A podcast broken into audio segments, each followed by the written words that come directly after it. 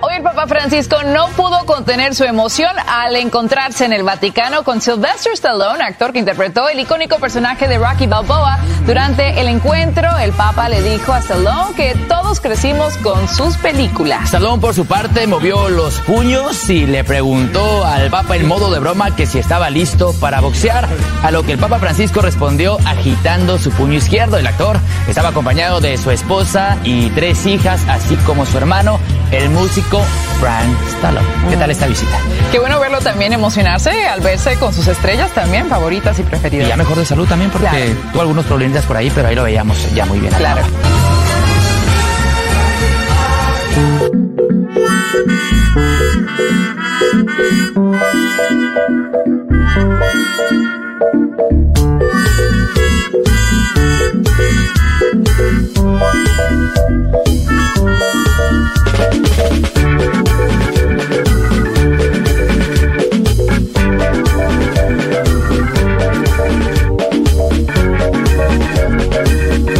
¿Vieron las imágenes donde está eh, esto que escuchamos de Francisco con Sylvester Stallone?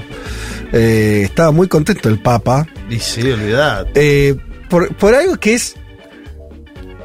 Que, que yo lo entiendo también. Eh, quiero decir, porque a priori, todo lo de Stallone, sus películas, ¿no? Qué sé yo, no es que va muy de la mano con.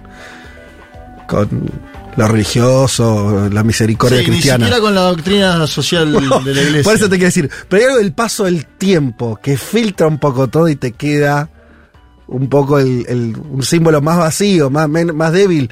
Sí, eh, ideológicamente decís, ah, Estalón. ¿Entendés? ¿Entendés? Aparte, de última, en aquel momento, la pelea con Iván Drago, ¿no? Iván Drago supuestamente de la Unión Soviética, eso en la, en la 4 es. Ahí había una batalla cultural. Y el Papa ya pasaron 20 años, cayó No, el muro no. de Berlín en el medio. Yo, yo digo, me parece eh, es una, totalmente ex- lógico. es una excelente serie de películas. Sí. Es la cultura de Occidente, más o menos, nos gusta o no. Bueno, y también demuestra, bueno. también no, sí, la cultura de Occidente de, de- Voy a decir que, bueno, que los Estados Unidos quiso llevar al parte- mundo sí, sí, ¿no? sí. en los Claro. últimos 20, 30 años. No digo que sea lo que a mí me guste, y- pero sí, bueno, son buenas películas las son cuatro. buenos, son buenos. Y la primera de Rambo te digo que también, ¿eh? Lo que te digo es, nos lleva a la locura de, por ejemplo, Javier Milei que dice, el Papa es comunista, y el Papa va y se saca una foto con un chabón que peleaba contra los comunistas. Sí, ¿Entendés? bueno. O sea, el delirio en el que estamos ¿Cómo es nosotros. que le dijo el, el, el- El maligno. El maligno. Eh, Pero está bien de salud, Francisco. Viste que lo decía el, el locutor. le amagó a tirarle un cross. Hizo Peleamos, le dijo. Un, hizo un gesto ahí. Ojo, porque le invitás a pelear a. ¿No? Este igual. era Che, Stallone es católico igual, ¿no? Son esos yanquis católicos, creo. Me imagino que sí. Por, por eh, de ascendencia italiana. Y Sí, además claro. es parte de la diplomacia cultural de la religión católica, en mi opinión. ¿Cómo es? No, no, digo que toda la movida de las pelis y toda la imagen de Occidente, como este- Sí. todos los símbolos que tiene, bueno, también me parece que un elemento clave ahí es la religión católica. Bueno, claro. Sí, Está sí. Van de la mano, digamos. Claro. Sí. Pero es verdad que el Papa tiene una orientación política, ideológica, yo diría distinta más bien. Es como que lo vaya a ver Schwarzenegger, ponele. Sí. Por ahí, por ahí Arnold es verdad que ya es más politizado, fue gobernador Sí, y demás, claro, ¿no? claro. Que- que Para, Sylvester. eh, uno se, se- Fue igual él el que estuvo, el que hizo campaña anti-Trump, creo, puede ser. Hay que chequearlo. Talón. Si, Yo lo, creo haber visto un videillo, si lo hizo, ya nos ponemos de pie, y, ¿no? pero por ahí estoy. Porque yo ya estoy para. Porque por ahí me lo estoy confundiendo con Arnold, eh, que sí lo hizo. Eh, en su momento. Pero bueno, no sé. Eh, pero está bien. Es como esas ligas de, superhéroes un poco. las cumbres esas. Eh, en un sentido así liviano, lo estoy diciendo. Eh, pero bueno, no sé qué más este, nos deja esa, esa reunión. ¿De qué hablarán después? Yo siempre tengo la duda en esas audiencias papales. Está bien, está la foto, que es lo importante para el, para el que va a visitar, tiene la foto del Papa después. Hay algunas reuniones que evidentemente tienen un carácter real, Sí. donde el Papa como actor político charla, Acá es conversa. más cultural, ¿no? Claro, sí. más ¿Cómo te sentiste en la Los, los 115 minutos, ¿de qué eso? 20, no sé cuánto será la entrevista. ¿Qué pasó con pasa Apolo? ahí? ¿Qué pasó con Apolo No, en la tres? no, no. ¿Cómo pero- están tus hijos? ¿De qué hablará? No sé, qué sé Sí, yo. Para mí hablan cosas así, así. Familia. Ah, sí, nivel Sí, ¿Cómo humano. están tus chicos? El, el Silvestre le dice felicitaciones para el Campeonato Mundial de Argentina, el otro le dice muchas gracias. Intercambio cultural, Sí. Fede. Imagínate que Francisco, si algo sabe hacer, es hablar. Sí. Y con cualquier persona de cualquier ideología habla, digamos. No, y además terrible la pobreza del mundo, ¿no? Y todo eso. Claro, pueden hablar algo de eso. General, ¿no? Genérico, que no despierte ningún drama. Y se saludan. Se llevó la fotito Silvestre. Falt, qué lindo sería, entre otras cosas. El año que viene tengo muchos deseos para este país. Muchos. Empezando por, por uno, que tiene que ver con lo, lo electoral. Si Sí. ese escollo es saltado con cierta dignidad por el pueblo argentino, el año que viene tendríamos, según dijeron de fuentes vaticanas, Una también visita del Santo Padre. Que está faltando eso. Porque además a mí me gusta, Solo podría darse con. me gusta esta situación. Sí, a ver, dale. que es? No gana mi ley, visita el Papa. Por eso digo, solo podría darse así, si no gana mi ley. el Papa visita Argentina. Sí, que no lo hizo desde que fue papa. Exacto. En un país que ya tiene el aborto, cuestión que esa discusión ya está saldada. ya, eh, ya está. Sí, sí. Y creo que en ese marco, me parece que está muy bien que, que el tipo tenga cierto reencuentro, porque digo, alguien que llegó a ese lugar, ¿no? Eh, hizo O sea, cosas dentro en la historia de este país. dentro del marco de lo que es la Iglesia Católica, y claramente posiciones progresistas y, y- Sí, y sí, modernas. Cuando se escriba la historia de este país en 200, 300 años va a estar la, ¿no? Entre No, claro. Digo, puede ser un evento interesante, como de, de cierta nueva síntesis ahí argentina. Sí. Pero bueno, para eso tiene que pasar otras cosas antes, si no. Tiene que ganar masa. Vamos, porque incluso si gana junto por el cambio, no sé si viene. No sé, me parece que tiene ganas de venir igual. Pero si, si el presidente es uno que dijo el maligno, la veo difícil. Ahí está. O por lo menos sería una- un viaje, un viaje, no sé, eh, de qué tenor. Es Ah. fuerte, no, no, le- no, no debe haber muchos candidatos a presidente que le digan así al Papa. Y no, pero por algo le dijo Biden a Alberto en el G20, ¿no? ¿Qué le dijo? ¿Quién es este loco? Le dijo. No. Claro, dice, to- todo el mundo lo tradujo quién es este personaje.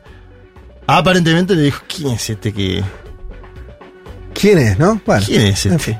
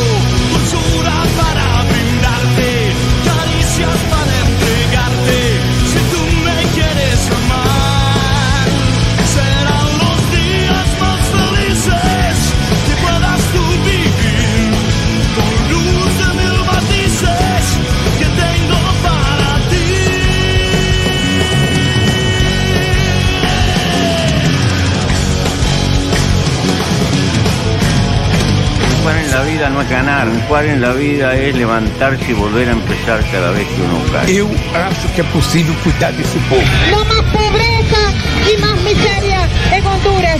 Hasta la victoria, siempre. Los voy a acusar con sus mamás, con sus papás, con sus abuelos. No olvidamos justicia, verdad, respeto. Seguimos. Serán los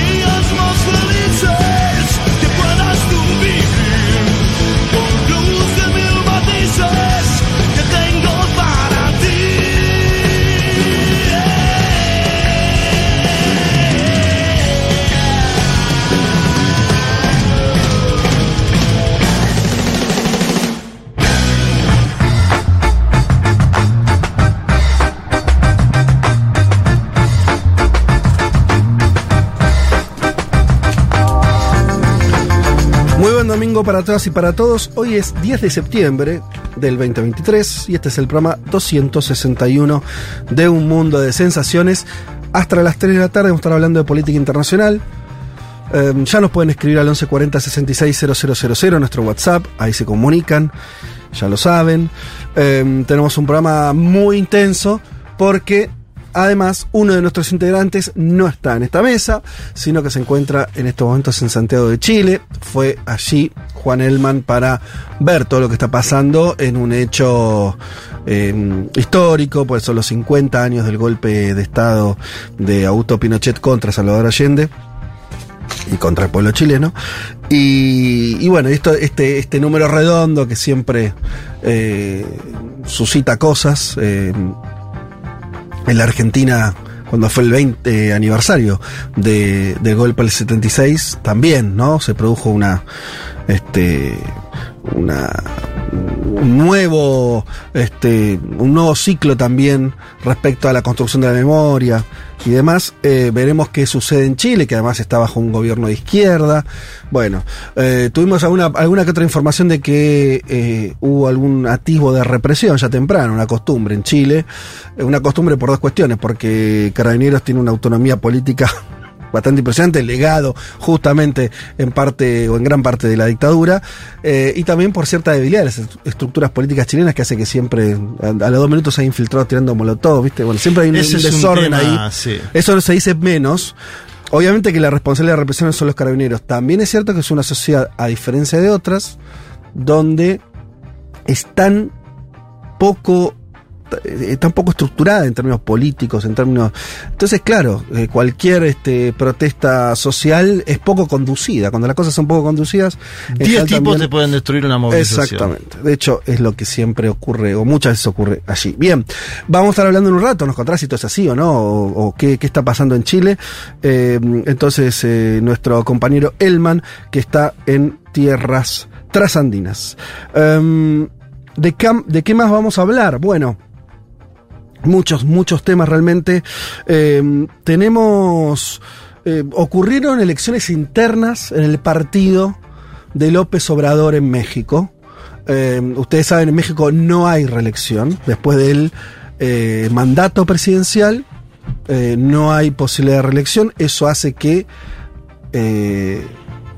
López Obrador y toda la estructura de Morena ya estuvieran desde hace mucho tiempo pensando en esa instancia. Fueron las elecciones internas. Y sobre eso eh, nos va a hablar Juan Malca. Sí, porque ganó Claudia Sheinbaum, la hasta hace pocos meses alcaldesa de la Ciudad de México, ganó la candidatura, ¿no? Para hacer la quien lleva adelante la campaña electoral de Morena en el año 2024. Nos vamos a preguntar qué pasó con el ex canciller Marcelo Ebrard, que denunció incidencias, según él, en el proceso de elección eh, interna. Y también quién es Xochil Galvez, Fede. Xochil Galvez es la candidata de la alianza PRI-PAN, eh, histórica, alianza de los últimos años. Acuérdense que el- el- son los dos partidos tradicionales de México. El PRI y el PAN se terminan uni- uniendo. Primero para intentar evitar que llegue López Obrador, no lo consiguen y ahora han quedado como un bloque unificado. Sí. Llevan a una candidata que es del PAN, pero que uno no diría es la candidata tradicional de la derecha mexicana, ¿no? Ajá. Si bien es aliada de Vicente Fox, es una mujer que viene de sectores populares. ¿Por qué le se tanta pone- importancia a ella? Porque la- la- está bien posicionada. no, porque me da la sensación de que, así como en la Argentina en el año 2011 hubo un movimiento electoral del centro izquierda hacia la izquierda en las Sí. candidaturas, en México en este Está momento está sucediendo algo similar. Correcto. Y no se descarta una posible candidatura, y decimos posible, del propio Marcelo Ebrard, que ponga todo esto un poco más extraño. O sea, que lo- el, el que perdió la interna del partido de López Obrador también se presente por afuera. Es una posibilidad todavía hoy. Bueno. Se está circulando eso. Mañana se va a juntar Ebrard con su equipo, pero te lo voy a contar bien en la columna. Es súper interesante lo de México y acá creo que ya lo dijimos. Ahora, de hecho, eh, Juanma va a hacer una, este, una columna profunda sobre eso, eh, pero me parece que tenés un proceso que tenemos que comprender bastante mejor de lo que hacemos en, eh, al menos de Argentina, y en las próximas semanas vamos a estar hablando, tratando de desentrañar un poco más eh, lo que lo que ocurre allí, su dinámica política, de cómo fue el gobierno de López Obrador también, ¿no? Lo, lo charlamos en producción cuando el resto de los gobiernos de izquierda eh, en la región vienen teniendo problemas en esta segunda ola, digamos. Hay pocos ejemplos virtuosos y el de López Obrador, tanto medida en términos electorales como, como de otros, eh, eh, es un aprobado en principio. Entonces es un caso interesante para, para, para profundizar el, conocimiento y ver qué está ocurriendo allí. Eh, pero bueno, en un ratito nada más, ya Juanma va a estar con este tema. Eh, Viole Weber, ¿qué tal? ¿Qué tal? Buenas. ¿Todo bien? Buen domingo. Eh, vos vas a. con vos vamos a viajar a África. Nos vamos para África, para Nairobi, en Kenia, porque esta semana eh, se celebró la primera cumbre africana del clima, es eh, que organizó sobre todo el gobierno de Kenia, eh, con William Ruto a la cabeza, que es el presidente de Kenia, que lo venimos repasando como un líder que aparece cada vez más frecuentemente, un líder regional africano. Eh, y bueno, eh, consiguieron unos cuantos financiamientos y también se habló de diferentes propuestas que intentan romper un poco la, el esquema de la, de la gobernanza tradicional liderada por Occidente y en ese sentido vamos a ver qué actores participan y cómo, cómo viene la mano.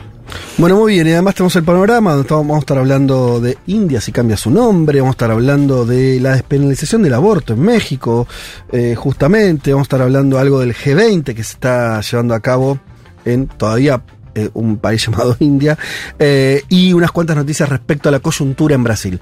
De todo esto, en apenas unos minutos, nos vamos un segundo nomás a escuchar una hermosa canción eh, de Fiona Apple, como nos tiene acostumbrados esta señora que hace canciones muy muy lindas, en este caso haciendo paperback.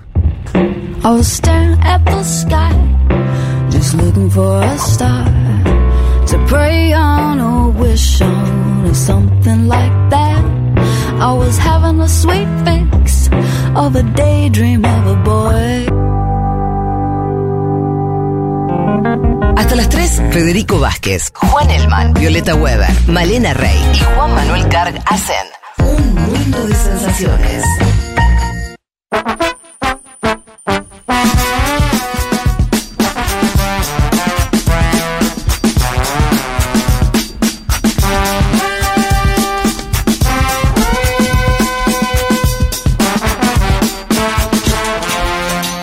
Ahora sí, para todos ustedes entonces el panorama de noticias. Vamos a Brasil primero. Hubo algunas noticias este, bastante relevantes.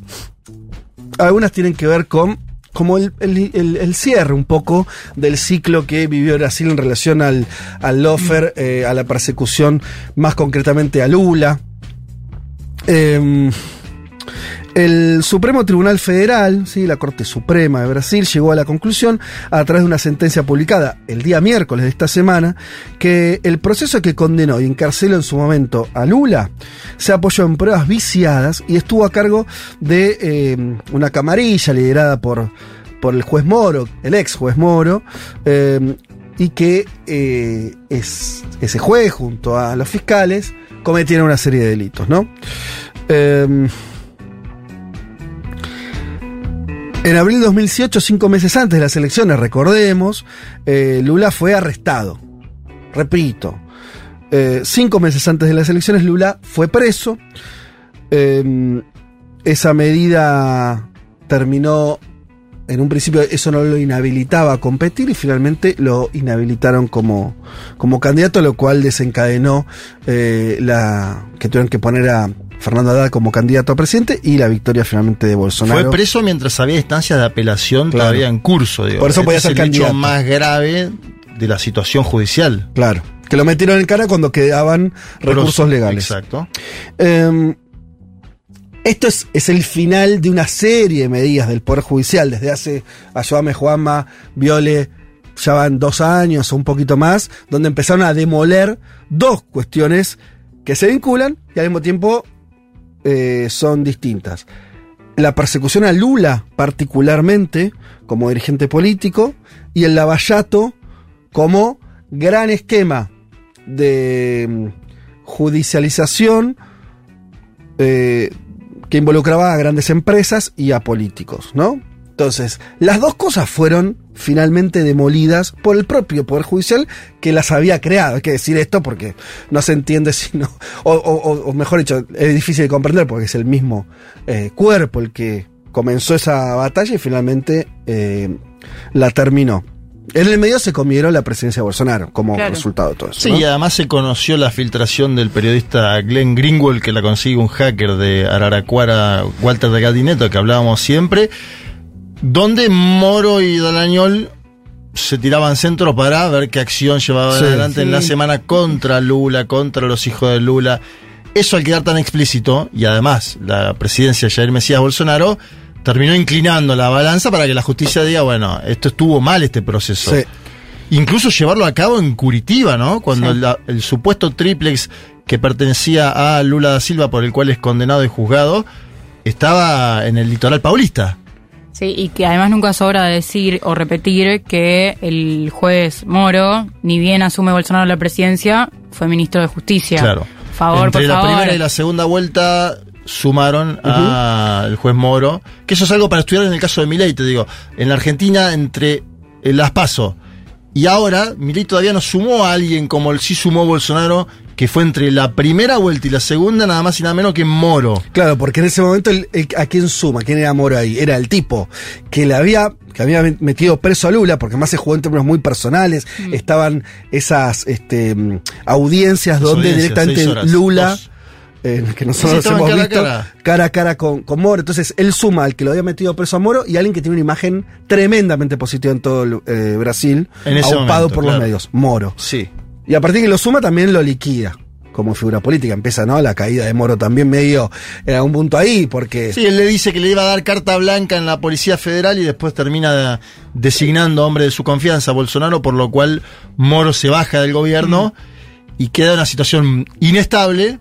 ¿Qué pasa? Bolsonaro pensaba que Moro iba a ir por la presidencia después de él y lo quería evitar. Sí, se sintió amenazado. Entonces lo boleteó y después, bueno, terminó Sí. como terminó. Igual más allá de eso me parece como que es, es muy evidente, o sea, se hace muy evidente que el tipo lo mete preso a Lula y al mes está ahí acomodadísimo. Quedó todo demasiado expuesto también. Sí, sí, Entonces, total. en la medida en que ese experimento empezó a dar muestra que estaba, que estaba saliendo mal, a, a Bolsonaro le cae la pandemia y su perfil no hace que nosotros lo hemos visto, genera toda esa situación donde eh, quedó muy expuesto él como, como, un, tipo antivacuna. digo, no- bueno, todo no, ayudó a que rápidamente el experimento de Bolsonaro empezó a ser visto con espanto por gente con poder en Brasil. Empezó a, hacer, a darse vuelta un poco la tortilla ahí. Pero ¿por qué nos importa esto ahora? Me parece, esta noticia. Yo decía, es el final de, un, de ese recorrido. eh, obviamente hoy Lula es presidente, eh, pero el sistema, esto me parece interesante a mí, ver una experiencia de cómo un sistema, Poder Judicial, medio de comunicación, primero, eh, como su objetivo era destruir al PT y a Lula, no les importan los costos que pagan, terminan formando la, eh, la figura de Bolsonaro. No muchos años después se empieza a verse no solamente los límites, sino la cosa contraproducente, incluso para esos intereses, se destruye la centro-derecha, todo lo que somos en Brasil. Y hoy, eh, o de hace un tiempo, pero hoy, por esto, con esta noticia como, como inicio de fin de ese, de ese ciclo, eh, termina dándose vuelta esa situación eh, y, y ese poder judicial termina siendo hoy funcional, por lo menos a ¿qué diríamos? Limitar mucho la figura de Bolsonaro. Y hoy la tiene bastante difícil, ¿no? Vos a Juanma lo contaste, causas vinculadas a enriquecimiento ilícito, causas vinculadas a, a los hechos de enero eh, de los simpatizantes de Bolsonaro. Empieza a ser alguien bastante hostigado, ¿no? No, y el problema que va a tener Bolsonaro esta semana es que mm, el Tribunal Supremo de Brasil además le acaba de conceder la libertad provisional a Mauro Cid, Ajá. su ex ayudante, a cambio de un acuerdo de delación premiada. Entonces, Mauro Cid, que era el ex ayudante de Bolsonaro, que era quien vendía las joyas de Bolsonaro, la de Arabia Saudita, en Estados Unidos para la familia de Bolsonaro, esta semana va a empezar a hablar en la Claro. justicia. Y bueno, a eso me da la sensación de que va a complicar aún más la situación judicial del propio expresidente de, de Brasil. Segundo hecho esta semana. eh, el jueves eh, fue el aniversario de la independencia de Brasil.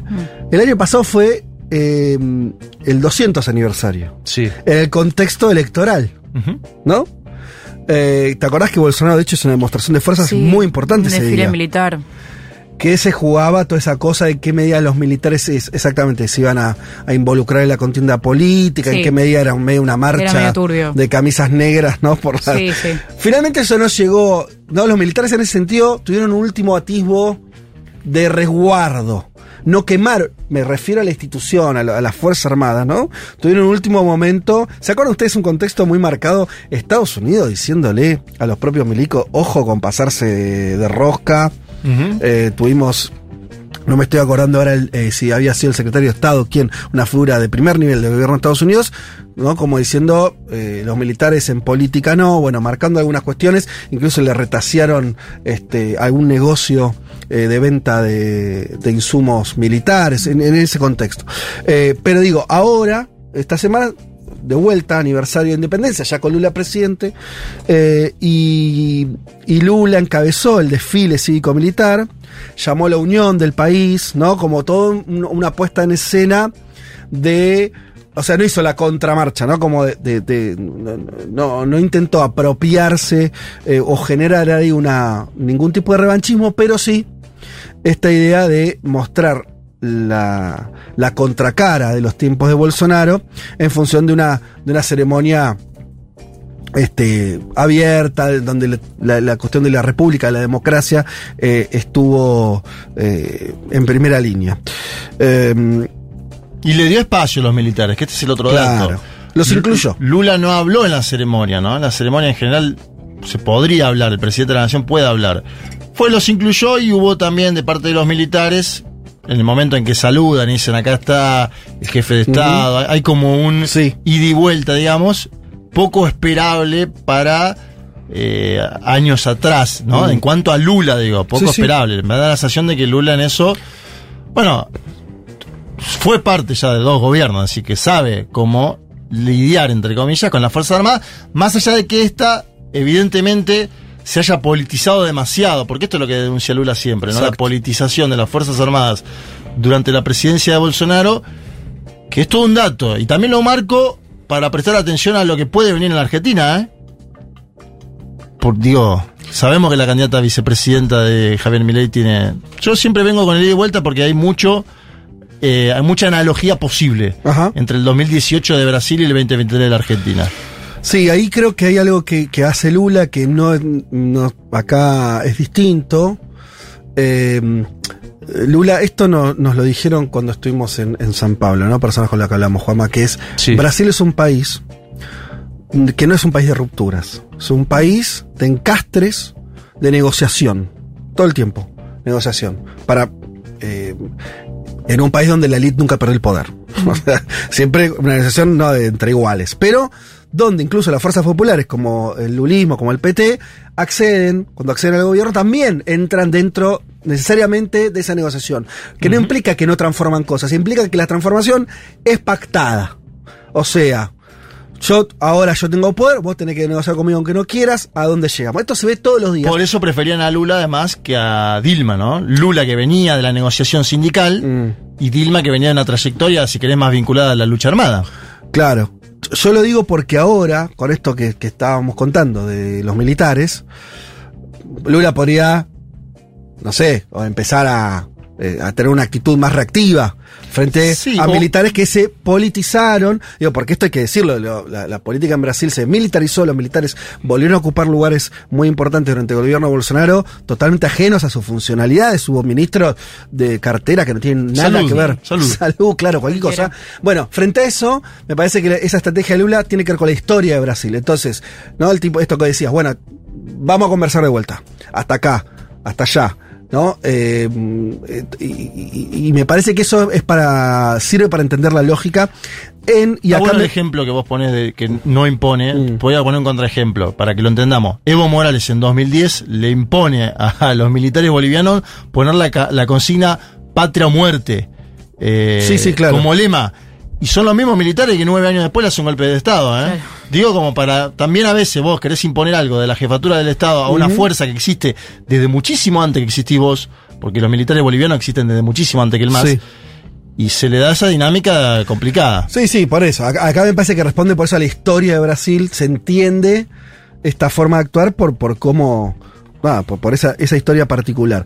Y, y dos cosas más rápidamente para entender el momento de Brasil. Esto es para, para ampliar, pero para que se entienda este, mm, eh, en concreto esto, hay. Lula tuvo un éxito parlamentario también esta semana porque logró la reconfiguración de los ministerios. Eh, nada, eh, básicamente Bolsonaro había achicado la cantidad de ministerios, como ustedes se pueden imaginar, recortes, bla, bla, bla.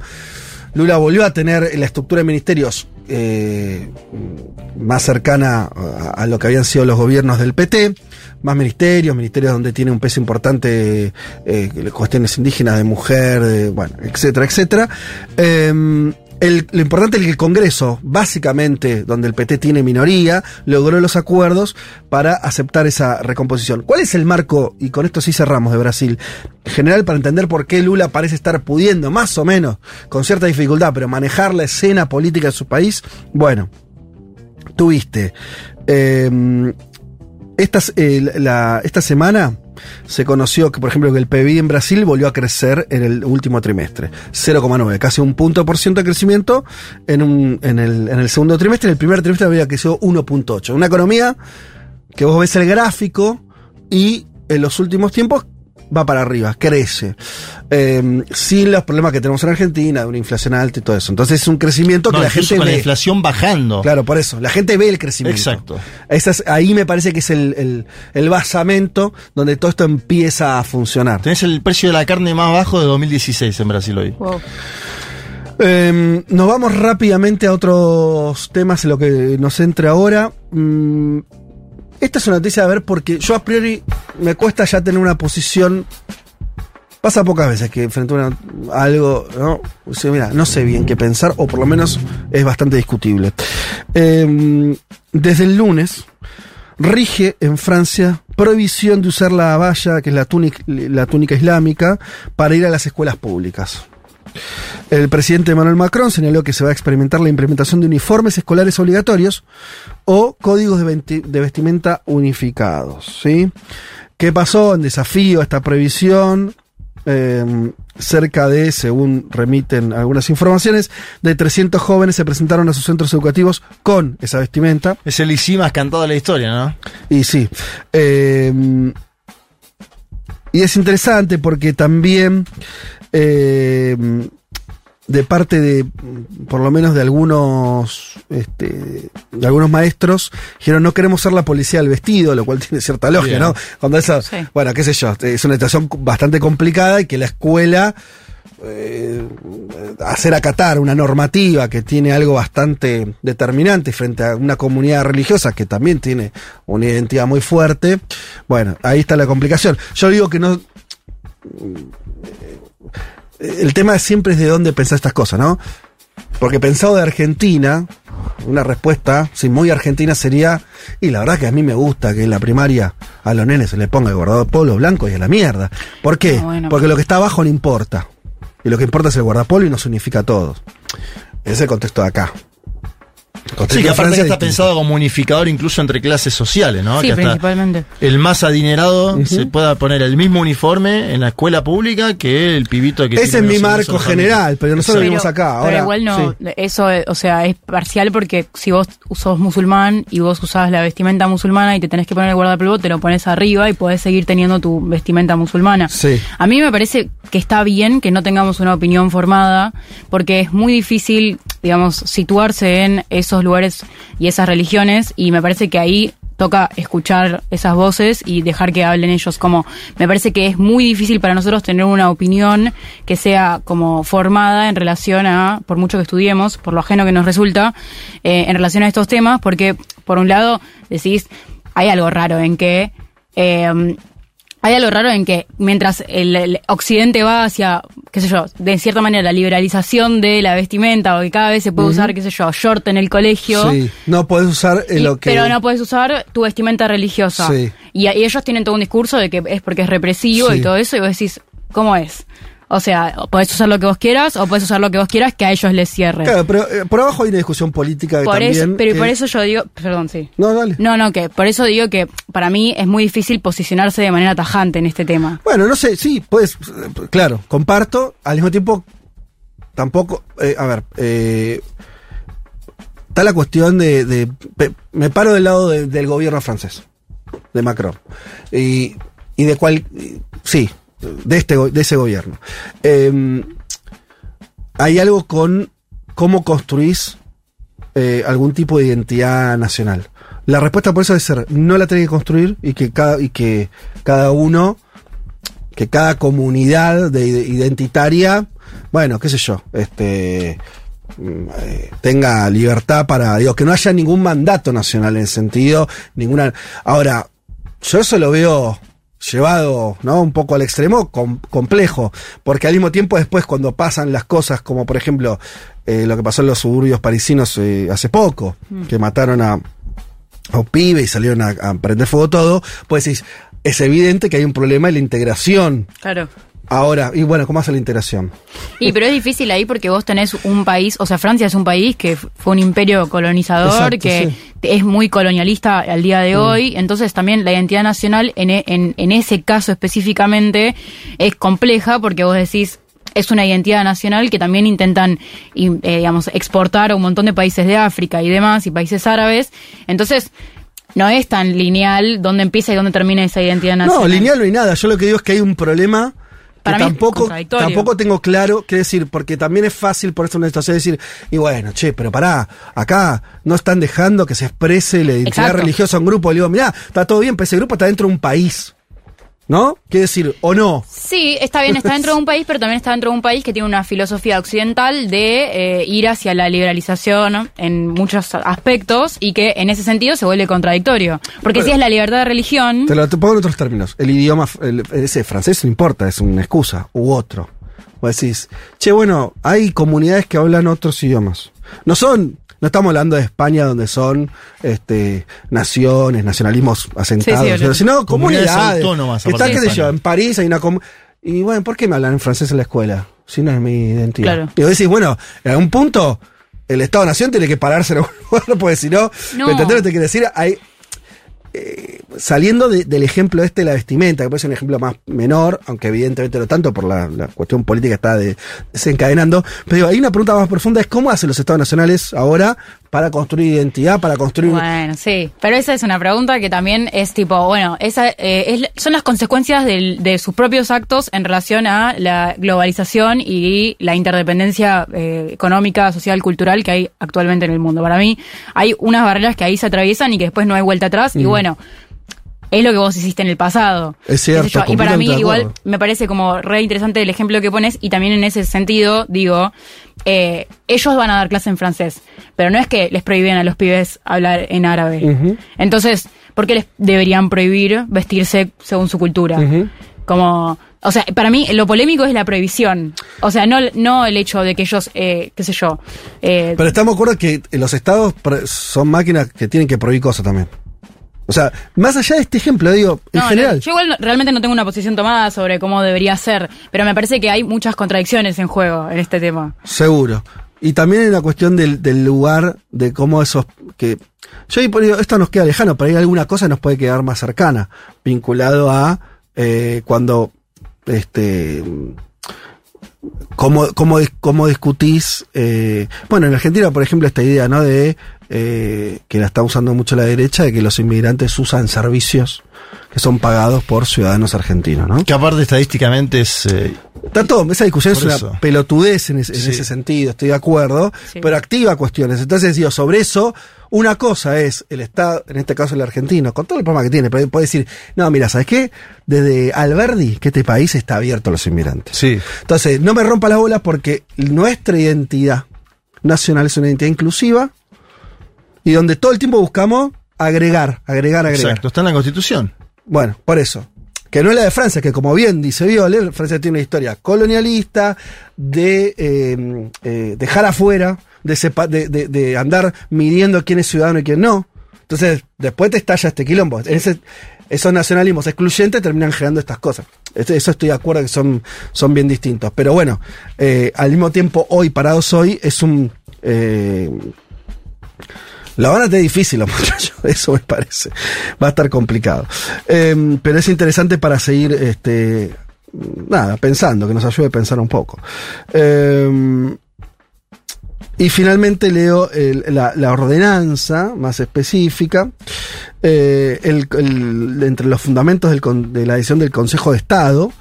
eh, el uso, eh, citó una ley del 2004 que prohíbe el uso o signos o atuendos con los que los estudiantes muestren ostensiblemente una afiliación religiosa. Ahí estaría la diferencia, en términos discursivos por parte del Estado francés, de la diferencia entre una ropa, un tipo de vestimenta eh, y algo que refiere a una cuestión religiosa. Lo cual igual me pregunto si está prohibido ir con... Sí, los quiero una- ver. Con un. Con, un, eh, con una cruz, Con una cruz eh, colgada. católica, los claro. quiero ver, los quiero ver. Por eso, por eso. Por eso es este es, es- es todo para, para discutir. Bien, vamos a cerrar. em, sí, tenemos, llegamos, llegamos. Em, la Corte Suprema de México despenalizó el aborto.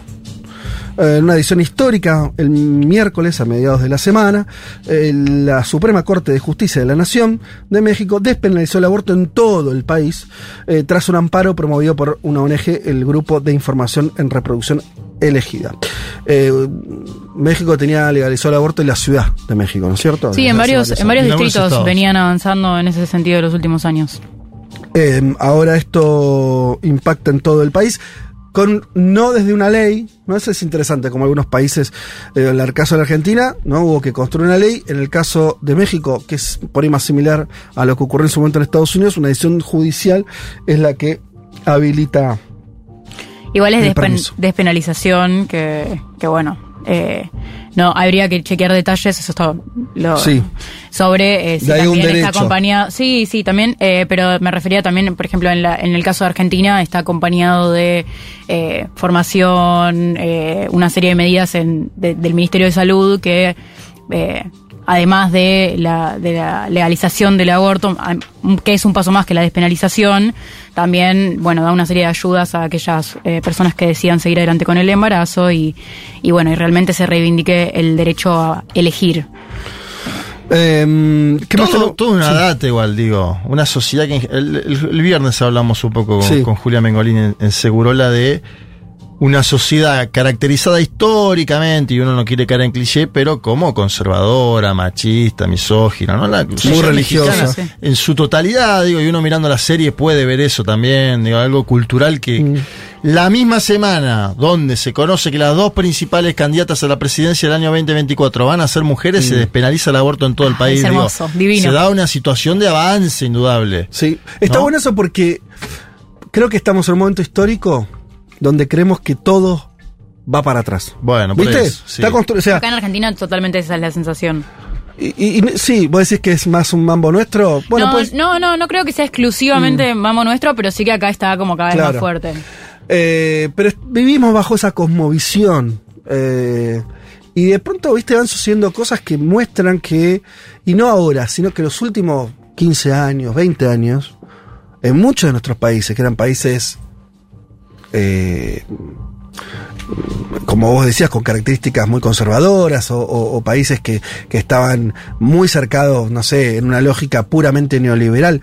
La verdad es que hubo cambios grandes, relevantes, en una dirección piola. Eh, y eso a veces, viste, como que se pierde bastante de vista. Incluso esta idea de la continuidad democrática. Argentina va a cumplir 40 años de democracia. Nunca había cumplido 40 años de democracia en toda su historia. Digo, qué sé yo. Son, y no es algo que le pasa a la Argentina. Entonces me parece que hay, que está bueno eso que decís, Juanma, de, cómo uniste lo- lo- los datos, porque habla de, son procesos más largos. ¿No? Porque eso que, esa emergencia de eh, mujeres, eh, lo más probable es que haya una mujer presidiendo México el año que viene. Sí. Eh, conquistas de derechos que en un país como México se veían muy lejanos. Eh, bueno, te habla de que hay un recorrido por, a- por abajo, eh, un largo, de un proceso más largo, eh, que una donde la sociedad fue yendo para, para buscando transformaciones en un sentido positivo. Eso me parece que a veces no se, no se ve. Y también son consecuencias, Fede, déjame decir, de un gobierno exitoso, que lo vamos a tratar un poco más después. Sí. Pero vos podés avanzar cuando tenés las condiciones materiales aceptadas, cuando la economía crece, cuando Mm. distribuís, cuando tenés mejor salario. Es verdad. Esta es, digamos, es la historia de los avances también. Ah, también es cierto. Último tema ya muy cortito. Eh, vamos a ver cómo continúa esta historieta. Pero se armó un revuelo grande porque emergió la duda de si nada menos que India, que hace poquito tuvo una novedad mundial, se convirtió en el país más poblado del mundo, que es una novedad bastante importante, ¿no? Porque llega un extraterrestre y dice, bueno, che, ¿y qué, a ver, ¿quiénes son acá? Y bueno, mirá, el país donde vive más gente son, es este. Y bueno, es un dato que no a ese habría que darle rápidamente. Eh, Después mandó una misión a la Luna, ¿no? Una misión espacial a la Luna. acaba de mandar una misión a la Luna, exitosa, eh, India, y ahora la cuestión es si va a cambiar de nombre o no. Eh, todo esto surgió porque hubo una invitación formal para una cena oficial en el marco del G20 que decíamos está desarrollando en India, eh, donde en vez de aparecer, eh, mm, voy a ser más preciso, en la versión inglesa de la carta de invitación, la mandataria del país se define como presidenta de Bharat, no de India. La, de- la denominación rompe con la tradición según la que, en inglés, las altas autoridades del país utilizan el topónimo India, mientras que Bharat es utilizado en idioma hindi solamente, que es uno de los idiomas que salen en India. Pero va a ser importante esto, recuerden que es del idioma hindi. Em, Murmu, estoy hablando de la mandataria, es una política del partido Paratilla Yanata, eh, y que es, responde, por supuesto, al primer ministro, que es quien ostenta realmente el poder, que es eh, Narendra Modi. Fue elegida para el cargo, que es un cargo ceremonial, ¿sí? como pasa en otros países donde el presidente no es como en nuestro caso, sino que manda el primer ministro, el presidente es una figura más decorativa. Bien. Eh, la versión en inglés, para entender, terminar de entender esto, en la constitución, es India. ¿Sí? Entonces, la presidenta del país manda una invitación en inglés con otra denominación. Y ahí se armó este revuelo de si quieren cambiar el nombre o no. Eh, Eva Borreguero, que es profesora de Ciencias Políticas de la Universidad Complutense, explica eh, a través de, de- lo explica a través de la evolución, de, bueno, eh, dice, los nacionalistas hindúes lo rechazan porque lo consideran un concepto exterior, el concepto India. Y en cambio abrazan Bharat porque es la denominación de la India hindú en los textos míticos. Y acá nos acercamos a una cuestión, eh, ella termina diciendo, India es un concepto histórico, y secular. Histórico porque también refiere también a los tiempos coloniales. Eh, y secular porque es no religioso. Es como la India se ha relacionado con el mundo a lo largo de la historia. Es un concepto de diálogo. Bharat es un concepto mítico hindú. ¿Sí? Que está en los antiguos textos sánscritos. Eh, y obviamente esto excluye a los no hindúes y acá aparece el problemita. Y de vuelta en un punto, si querés, de otra manera vinculado con lo que hablábamos antes de la vestimenta en Francia. Que lo que está atrás de este proyecto, si es que esto avanza o si fue un, veremos si fue un globo que tiraron para ver qué, ver qué- pasaba. sí. Es muy temprano para saberlo. Porque el partido no anunció que quieren cambiar el nombre del país aún. Sí, no, no, no está dicho. Es que esto sea un paso más en una de las grandes características que tiene el gobierno de Modi, que es un gobierno cada vez más nacionalista y religioso. Nacionalismo y religión en India están más pegados ¿sí? que en otros lugares. Y el tema es que la- hay una mayoría hindú. India e hindú no es lo mismo, digo, porque a veces no, hay por qué saberlo. Eh, los hindúes son los que profesan la religión. Este, en India viven un montón de otras personas que tiene, es el planeta más, el país más poblado del planeta. Hay de todo, hay católicos, hay agnósticos y hay muchos musulmanes, con los cuales este gobierno particularmente está enfrentado. Entonces, si vos en la India y sos musulmán y ves que eh, el gobierno empieza a jugar con la idea de cambiarle el nombre del país por un nombre que remite a textos religiosos hindúes, tal vez vos te empieces a sentir un poco menos ciudadano, ¿no? Y hay toda una cuestión ahí con ese, eh, con ese proceso que es preocupante. Veremos hasta dónde lleva, pero eh, al mismo tiempo es un gobierno fuerte, ¿no es cierto? Un, un gobierno Sí. muy legitimado políticamente, con mucha fuerza, un país que ha crecido mucho. Entonces, este tipo de propuestas, bueno, habrá que ver este, cómo termina, pero ese parece ser un poco el recorrido. Leí además que la oposición a Modi estaba utilizando una chapa electoral para las elecciones del año próximo con el acrónimo India. Y que posiblemente esto también haya jugado. Ajá. Hay elecciones el año próximo, elecciones generales Sí. en la India. Bueno, esto decían algunos, ¿no? Por eso se han quejado también la, la oposición de este supuesto cambio ah, de Barat, del cual tampoco conocemos mucho. Es esto que contamos Hay algunos ahora. portales que dicen el 18 de septiembre va a cambiar el nombre. La verdad que no lo sabemos eso. Eh, Sí, sí, eh, atrás era una jugada en serio o, o como decíamos, o eso era un globo de ensayo a ver qué pasaba con algo que no deja de ser protocolar. Exacto. Pero bueno, como está. Sí es cierto que Narendra Modi lo utilizó en los últimos tiempos mucho el término Bharat para hablar del país Bueno. públicamente. Y además hay una cosa, este tipo de países y de gobiernos, India, no sé, China, no es como nuestros, o sea, eh, no están, no boludean tanto. No hacen cambios estructurales. Sí, y, y- y- y cuando, quiere decir, es difícil pensar que no lo pensaron. Estamos hablando de potencias. Sí. Estamos hablando, Sí, ¿se sí. entiende? Sí, o sea, está hablando de, es como los yankees. Bueno, si los tipos un día salen a decir algo, puede estar completamente equivocados. Ahora, seguro que eso no fue un arranque No, no. de porque sí, porque es, porque se juega mucho, porque las potencias, cada paso que dan, ¿no? Se están jugando muchas fichas. Entonces, eh, por eso me parece sí que es, que es un tema para seguir de cerca. Bien, hasta acá el panorama de noticias y ni bien volvamos, seguimos además de empezar a leer algunos de los... ¿Cuántos? ¿Contaste? Mira, más de 300 mensajes que llegaron eh, en forma casi inmediata, en- habrán sido en 30 segundos, bien. O sea que estaban ahí. Cuando anunciamos la disolución de este programa. Ya venimos.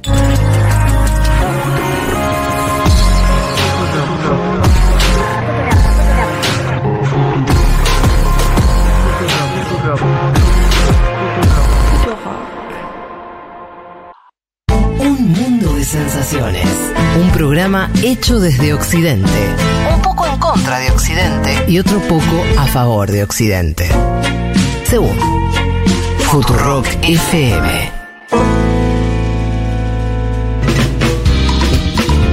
Perdón chicos, estoy tomando mate y mirando a la pared nada más mientras los escucho. Mírate la que pared. tengan buen día, buen programa.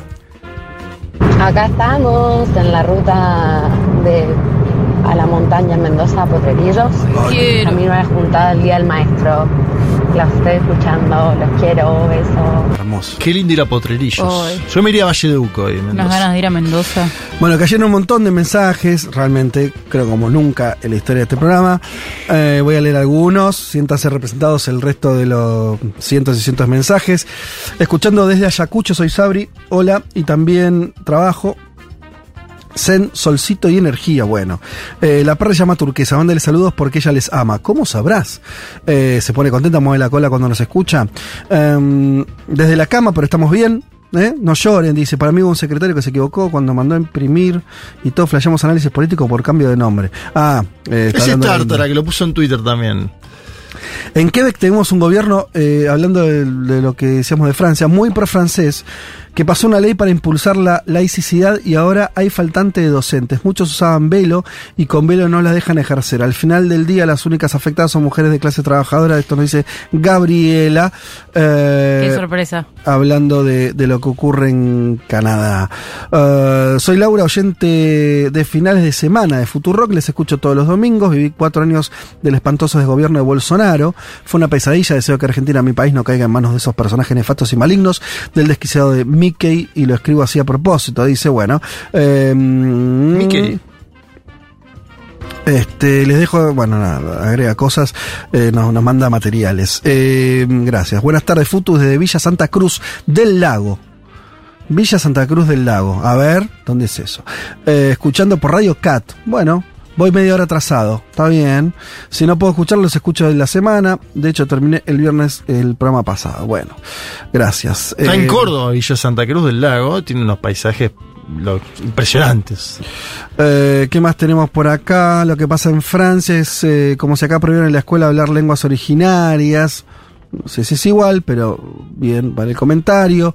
Eh, San Juanina desde Palestina, dice Melissa Trad, escuchándolo como todos los domingos. Repito, una San Juanina desde Palestina. Bien. Con respecto a lo que debatían sobre Francia, creo que si hace un año repudiamos que a las mujeres iraníes las obligaran a usar una hijab o velo en la cabeza, ese mismo repudio cabe cuando la obligación pasa por no usarlo.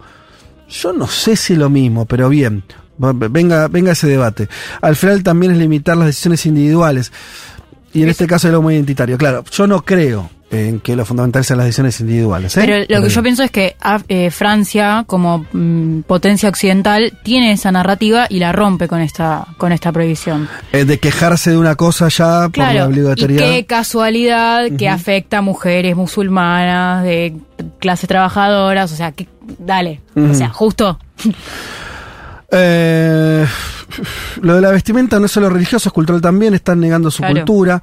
Bien. Sí, sí, yo, yo entiendo eso. Yo lo que digo es que si uno se queda solamente ahí, uno termina un discurso eh, extremadamente eh, individual y liberal. Y yo ahí empiezo a tener un problema porque, este, bueno, qué sé yo. Me encantaría escuchar voces de las personas afectadas, que es, es Bueno, muy difícil acá- Acá acceder. va a estar difícil. No, no, en general es podemos- difícil. pero igual creo que nos llega ese, ese, o sea, esa argumentación es poderosa, que es un poco esta, es decir, o sea, si yo tuviera ese lugar y digo, che, mirá, es mi, mi cultura, mi religión, ¿por qué no podría? No, o sea, hay un debate interno de, de si las mujeres que, que llevan, digamos, estilos de vida eh, completamente alineados con eh, las versiones más ortodoxas del Islam, eh, sí eh, viene de un mandato familiar que capaz puede ser cuestionado o no, pero bueno, eso es un debate que da para un- una columna entera. Ah, pero digo, eh, como Estado, ¿qué haces? ¿Qué, qué hace, qué, qué debería hacer el Estado? Yo digo, vos te enfrentas a esa pregunta y me parece que, que la cosa tan simple, decir,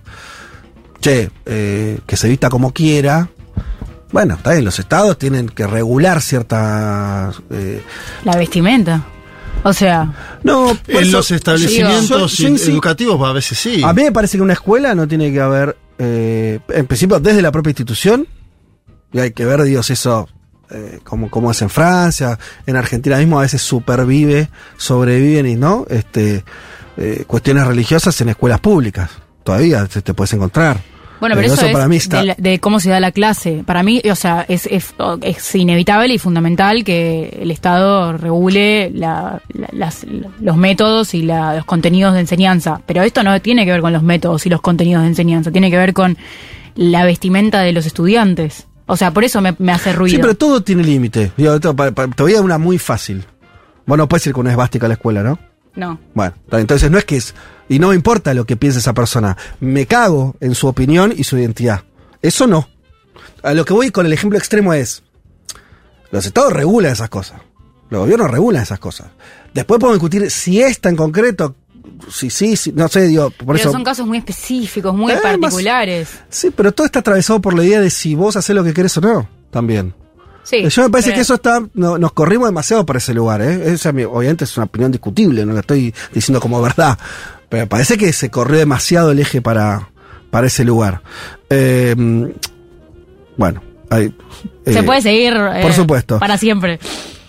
Eh, acá desde Cosquín nos dicen así, en nuestro país a los pueblos originarios se les forzaba a aprender castellano en nuestras escuelas, se les hablaba en otra lengua si no tenían derecho a la escolaridad, bueno, este hasta que hubo una ley K eh, de escuela bilingüe, no sé si tenemos derecho a prohibir culturas en nombre del Estado Nacional, no, prohibir, nadie, nadie está hablando de prohibir culturas, obviamente ya es otra historieta. Bueno, pero tiene, pero tiene un elemento ahí, que eso también lo, lo comentaba otro oyente, que es que eh, estas culturas tienen reglas con esos temas, con el Mm. tema de la vestimenta. No es que, bueno, vos usás la cruz porque eh, querés, te, Mm. Sí. te- te hace sentir bien o, o Sí. te representa en tu religión Mm. y sino que hay una regla de, la- de religiosa que indica que si vos no estás vestido de esa manera, entonces estás en falta a tu Mm. religión. Que es diferente, o sea, no es lo mismo que si vos usas la, la Sí, cruz, sí, que es es algo mucho que no más- es obligatorio para... Es mucho más sensible. Claro. Eh, totalmente de acuerdo. Por eso, eh, no, no, no sé cómo aplicarlo en este caso, y no, nadie nos va a llamar a los argentinos a que hablemos. No, la por cuestión suerte, francesa. por suerte no tenemos que decir nada de esto. Pero a mí me sigue pareciendo que esta idea este, muy vieja eh, de, de- de poner por arriba una, una vestimenta unificadora y que después cada uno abajo es distinto, pero vos, ¿no? Dentro de la escuela, vos tenés una, una unificación ahí. Este, aunque sea simbólica, estamos hablando en siempre en términos simbólicos nada más. Eh, pero bueno, eh, no, eso tampoco, ese mecanismo no resuelve todo. Vos lo dijiste muy bien. En el caso de algo que va arriba de la cabeza, ¿qué haces? ¿Le pones un sombrero? Bueno, no. Eh, entonces, Pero además quieren que no lo usen, o sea, no quieren Claro. que lo tapen, quieren que no lo usen. O sea, me parece como bastante, como, eh, o sea, extremo prohibirlo. Sí, sí, sí, totalmente.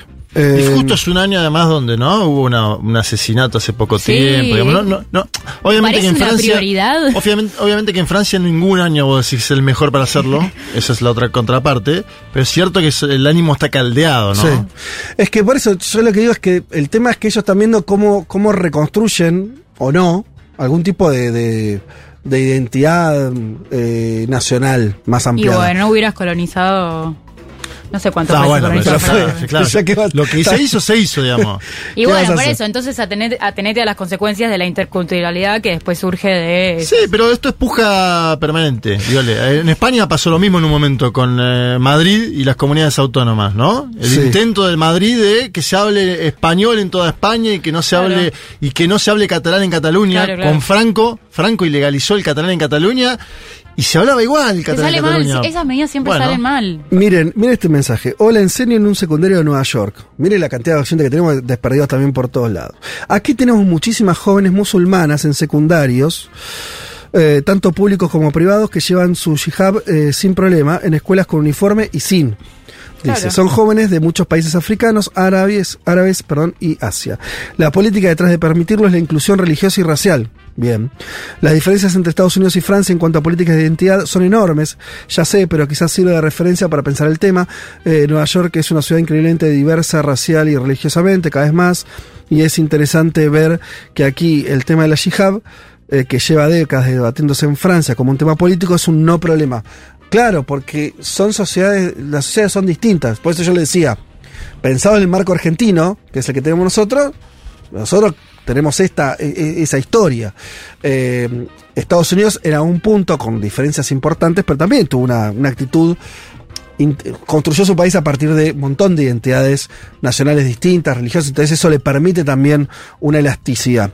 En el caso de Francia se construyó distinto, ya lo dijimos acá. Entonces también este, los resultados obviamente son, son distintos. En fin, eh, aquí oyenta peruana, les escucho desde Lima, me acompañan todos los domingos. Quiero leer algunos más porque la verdad que cayeron tantos. Eh, desayunando en la falda, escuchando el mejor programa. ¿Cuánto oyente cordobés, no? Se lo, si no se ve la montaña acá, esperando el bondi en Bogotá. Excelente. Y no, no se ve la. Se, se, se intuye una montaña ahí muy linda atrás. Sí, ya no sé cuántos países nombré recién de oyentes. Y no, no los elegí, ¿eh? Estoy tirando. Ehm, suena muy xenófobo lo del uniforme. Bueno. Eh, aguanta un mundo de sensaciones. ¿Será una forma de hacer concesiones a la ultraderecha francesa? No lo sé. Puede Eh, ser. Puede O sea, ser, no lo sé. No sería raro. Estuve un año y medio en Francia, son súper racistas. A los musulmanes les dicen los grises. Sí, eh, creo yo tengo algún.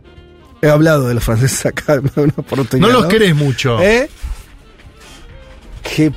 Que. No, no. Ibas a decir alguna No, barbaridad. no. Te arrepentiste. No, porque no es, no es argumentativo. Tratamos de argumentar acá, pero. Mamadera, en fin. Bueno, chicos, ¿nos vamos a Chile? Perdón, ¿nos vamos a México? Donde vos quieras, si querés ir a Chile, a No, Chile, pero a México. Ah, México. Vamos a México. Sí. Primero, voy a dar un dato de la consultora Moody que salió en los últimos días. Obviamente nosotros estamos en el medio de un, tema económico en la Argentina provocado por, obviamente, la sequía, con una contracción económica, ¿no? En, este año.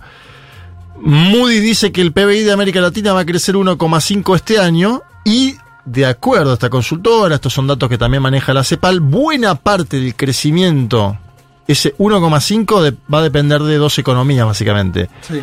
México, que este Mm. año crece 3,3%, el país del cual estamos hablando, y Brasil, obviamente. El año pasado México creció 3,9, fíjense, ¿eh? Estamos diciendo 3,9, 3,3. Y la Argentina, obviamente, de este año con un decrecimiento producto de la situación particular de la sequía. Eso es un primer punto para empezar a analizar México. Crecimiento económico, ¿no? Al segundo punto, que también lo tiene Brasil y que siempre lo comentamos acá, aumento del salario mínimo este año de 20 puntos, con una inflación anual de 4,67. Y claro. Bueno, 4,67 la inflación anual es la más baja en los últimos dos años. Fíjense que este es un cuadro general de América Latina, el de la baja de la inflación Sí. y el del aumento del salario mínimo por encima de esta propia inflación. Argentina, sos un fracasado. Bueno, no, pero es verdad que hay condiciones peculiares, ¿no? Que en, en nuestro país y a- además estamos yendo... Sí, lo que vos estás describiendo es que hay un escenario regional que le- más o menos positivo post pandemia. Exacto, que ya na- nadie dice lo de Ucrania, lo- Mm. ya está, ¿eh? Claro. Nadie dice eso hoy. Sí. Eh, bueno, obviamente no tiene los condicionamientos que tiene la Argentina, por lo- con el Fondo Monetario Sí, Internacional sí, no lo tiene. Ese yo creo que es un punto Sí, sí. neurálgico del cual tan siempre hay que hablar, además de las sequías. y la- Es verdad que hay una serie de condicionamientos específicos. Y dice Pero bueno, está creciendo México desde hace rato. Sí, y Moody dice que buena parte de ese crecimiento se explica por la inversión pública. Y esto lo pongo en consonancia, porque digo, también en la Argentina están premiando discursos que dicen basta del el gasto público, dicen ellos, no dicen la inversión. Bueno, el crecimiento de las economías también se explica por la inversión pública. Entre ellos un proyecto como el Tren Maya, que es un proyecto turístico y de infraestructura que generó algunas críticas desde el ambientalismo, pero que el propio AMLO dice hay que hacerlo, lo vamos a hacer. Esto es en los estados del sur mexicano. Este es el marco general que Sí. creo yo da una explicación de la aceptación que tiene Andrés Manuel López Obrador por encima de los 60 puntos, ¿no? Ah, mira. Yo no digo que la economía sea el determinante total en las sociedades, porque intervienen otras cuestiones, la ideología, la política. Ahora, si vos más o menos llevás la economía, la orientás, tenés apoyo popular. Mm. Digamos, no, no quiero hacer reduccionismo tampoco en eso. Ahí entramos en la- el proceso interno de liberación que tuvo Morena, porque también por eso es la disputa. Porque la disputa, ¿por qué es tan fuerte entre Claudia Sheinbaum y Marcelo Ebrard? Porque están discutiendo quién va a ser el presidente de México en la interna. Claro. Él lo hará presidente de México. Están discutiendo poder. Y el miércoles se conoció que quien fue ganadora de este proceso de elección interna ha sido nada más y nada menos que Claudia Sheinbaum, que hasta hace pocos meses era alcaldesa o jefa de gobierno de la Ciudad de México y que va a ser la candidata oficialista de Morena en un ciclo, yo creo que el ciclo de oficialismos que pierden elecciones, vamos a ver lo que pasa en la Argentina, es eh, probable que suceda también, pero ya va a llegar un momento si la situación económica latinoamericana es de crecimiento, como estamos hablando, Mm. no hay tanta inflación, donde esa tendencia va a empezar a, a revertir. ¿sí? Hasta hoy tenemos oficialismo que van a elecciones. Sí, y pierden en. Desde el 2018 para acá, Mm. Salvo en algunos países donde, bueno, si, si se inhabilita algún candidato, es obvio que vas a ganar. En Nicaragua ganó Daniel Ortega, Sí, ¿no? Sí, está bien. Estamos hablando del lugar donde funciona cierto régimen de y aún así, mirá, competitivo. el Partido Colorado de Paraguay, denunciado por Mm. fraude en varias ocasiones, esta no, en esta elección Santiago Peña ganó hablando de cambio, ¿eh? Él decía, yo no tengo nada que ver con el Partido Colorado del actual oficialismo. Claramente lo expresaste muy bien. Desde el 18 para acá, en general ganan los opositores. Inclusive, En inclusive si son, son de otra tendencia en el oficialismo. Claro. Bien.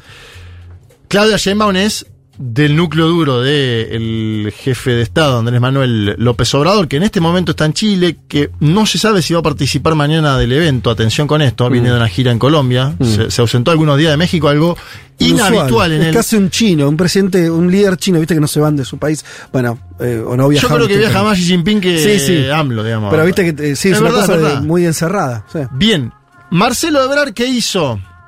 Y acá nos metemos en el meollo de la cuestión. Él denunció incidencias en la elección de Claudia Sheinbaum. Dijo que el 14,4% de las actas de urnas, un proceso medio extraño porque es mitad consulta, mitad votación en urna, sobre 12.000 personas se hizo. ¿sí? Insólito es una muestra. esquema. Bueno, es una muestra, pero donde cada uno mandó gente apoderado, digamos. Yo creo que ahí Ebrard no puede patalear mucho porque tuvo su representante. Do- ¿Cuándo se votó? Y después los tuvo aparentemente en el conteo. Él dice que no. Eh, y de hecho ni siquiera fue al evento en el World Trade Center. Y grabó un video bastante incendiario, ¿no? Donde denunció, uno, dice la policía impidió el ingreso de gente allegada a mí. Dos, hubo incidencias. Tres, se parecen cada vez más al PRI. A ver, escuchemos a Marcelo Ebrard porque explica un poco el momento político que vive el oficialismo mexicano.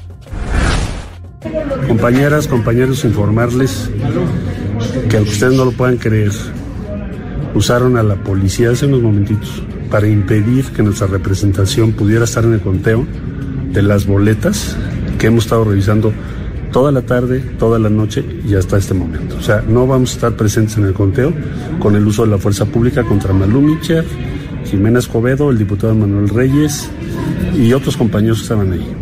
Hay testimonio de esto. Imagínense nada más, solo por proponer nosotros que debe reponerse el procedimiento por las graves inconsistencias que hay en todo el proceso, pero sobre todo en las urnas. Pedimos que hubiera boletas para eso. Ahora resulta que la respuesta es la policía. Cada día se parecen más al PRI de antes. Qué tristeza. Bueno, ahí está. Por eso yo decía incendiario, ¿no? Al decir cada día se parecen más al PRI de antes. Qué tristeza. El, el último PRI en México está asociado a fraudes electorales. Claro. Digo para decirlo en términos sí. explícitos, ¿no? Muy duro salió. Marcelo Ebrard dice incidencias y atrás la gente empieza a cantar fraude, fraude. Y él no los para, ¿eh? No le dice no fraude. Bueno. Ahora, eh, Marcelo Ebrard también era un hombre, era o es un hombre de Manuel López Obrador.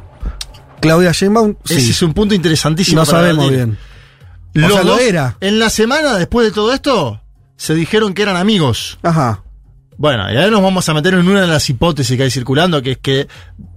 No digo que esto sea planificado ni nada por el estilo, pero López Obrador en una de esas se encuentra tener dos candidatos a la elección en vez de tener uno. Claro. Con esto que está sucediendo. Ahora después nos vamos a meter en eso. Bien. La encuesta dijo que fue mitad encuesta, mitad voto en urna. Esas 12.000 personas votaron en una urna. Que Claudia Sheinbaum sacó 40 puntos, 39, Mm. y Marcelo Ebrard 25. Y después todos los demás candidatos. ¿Sí?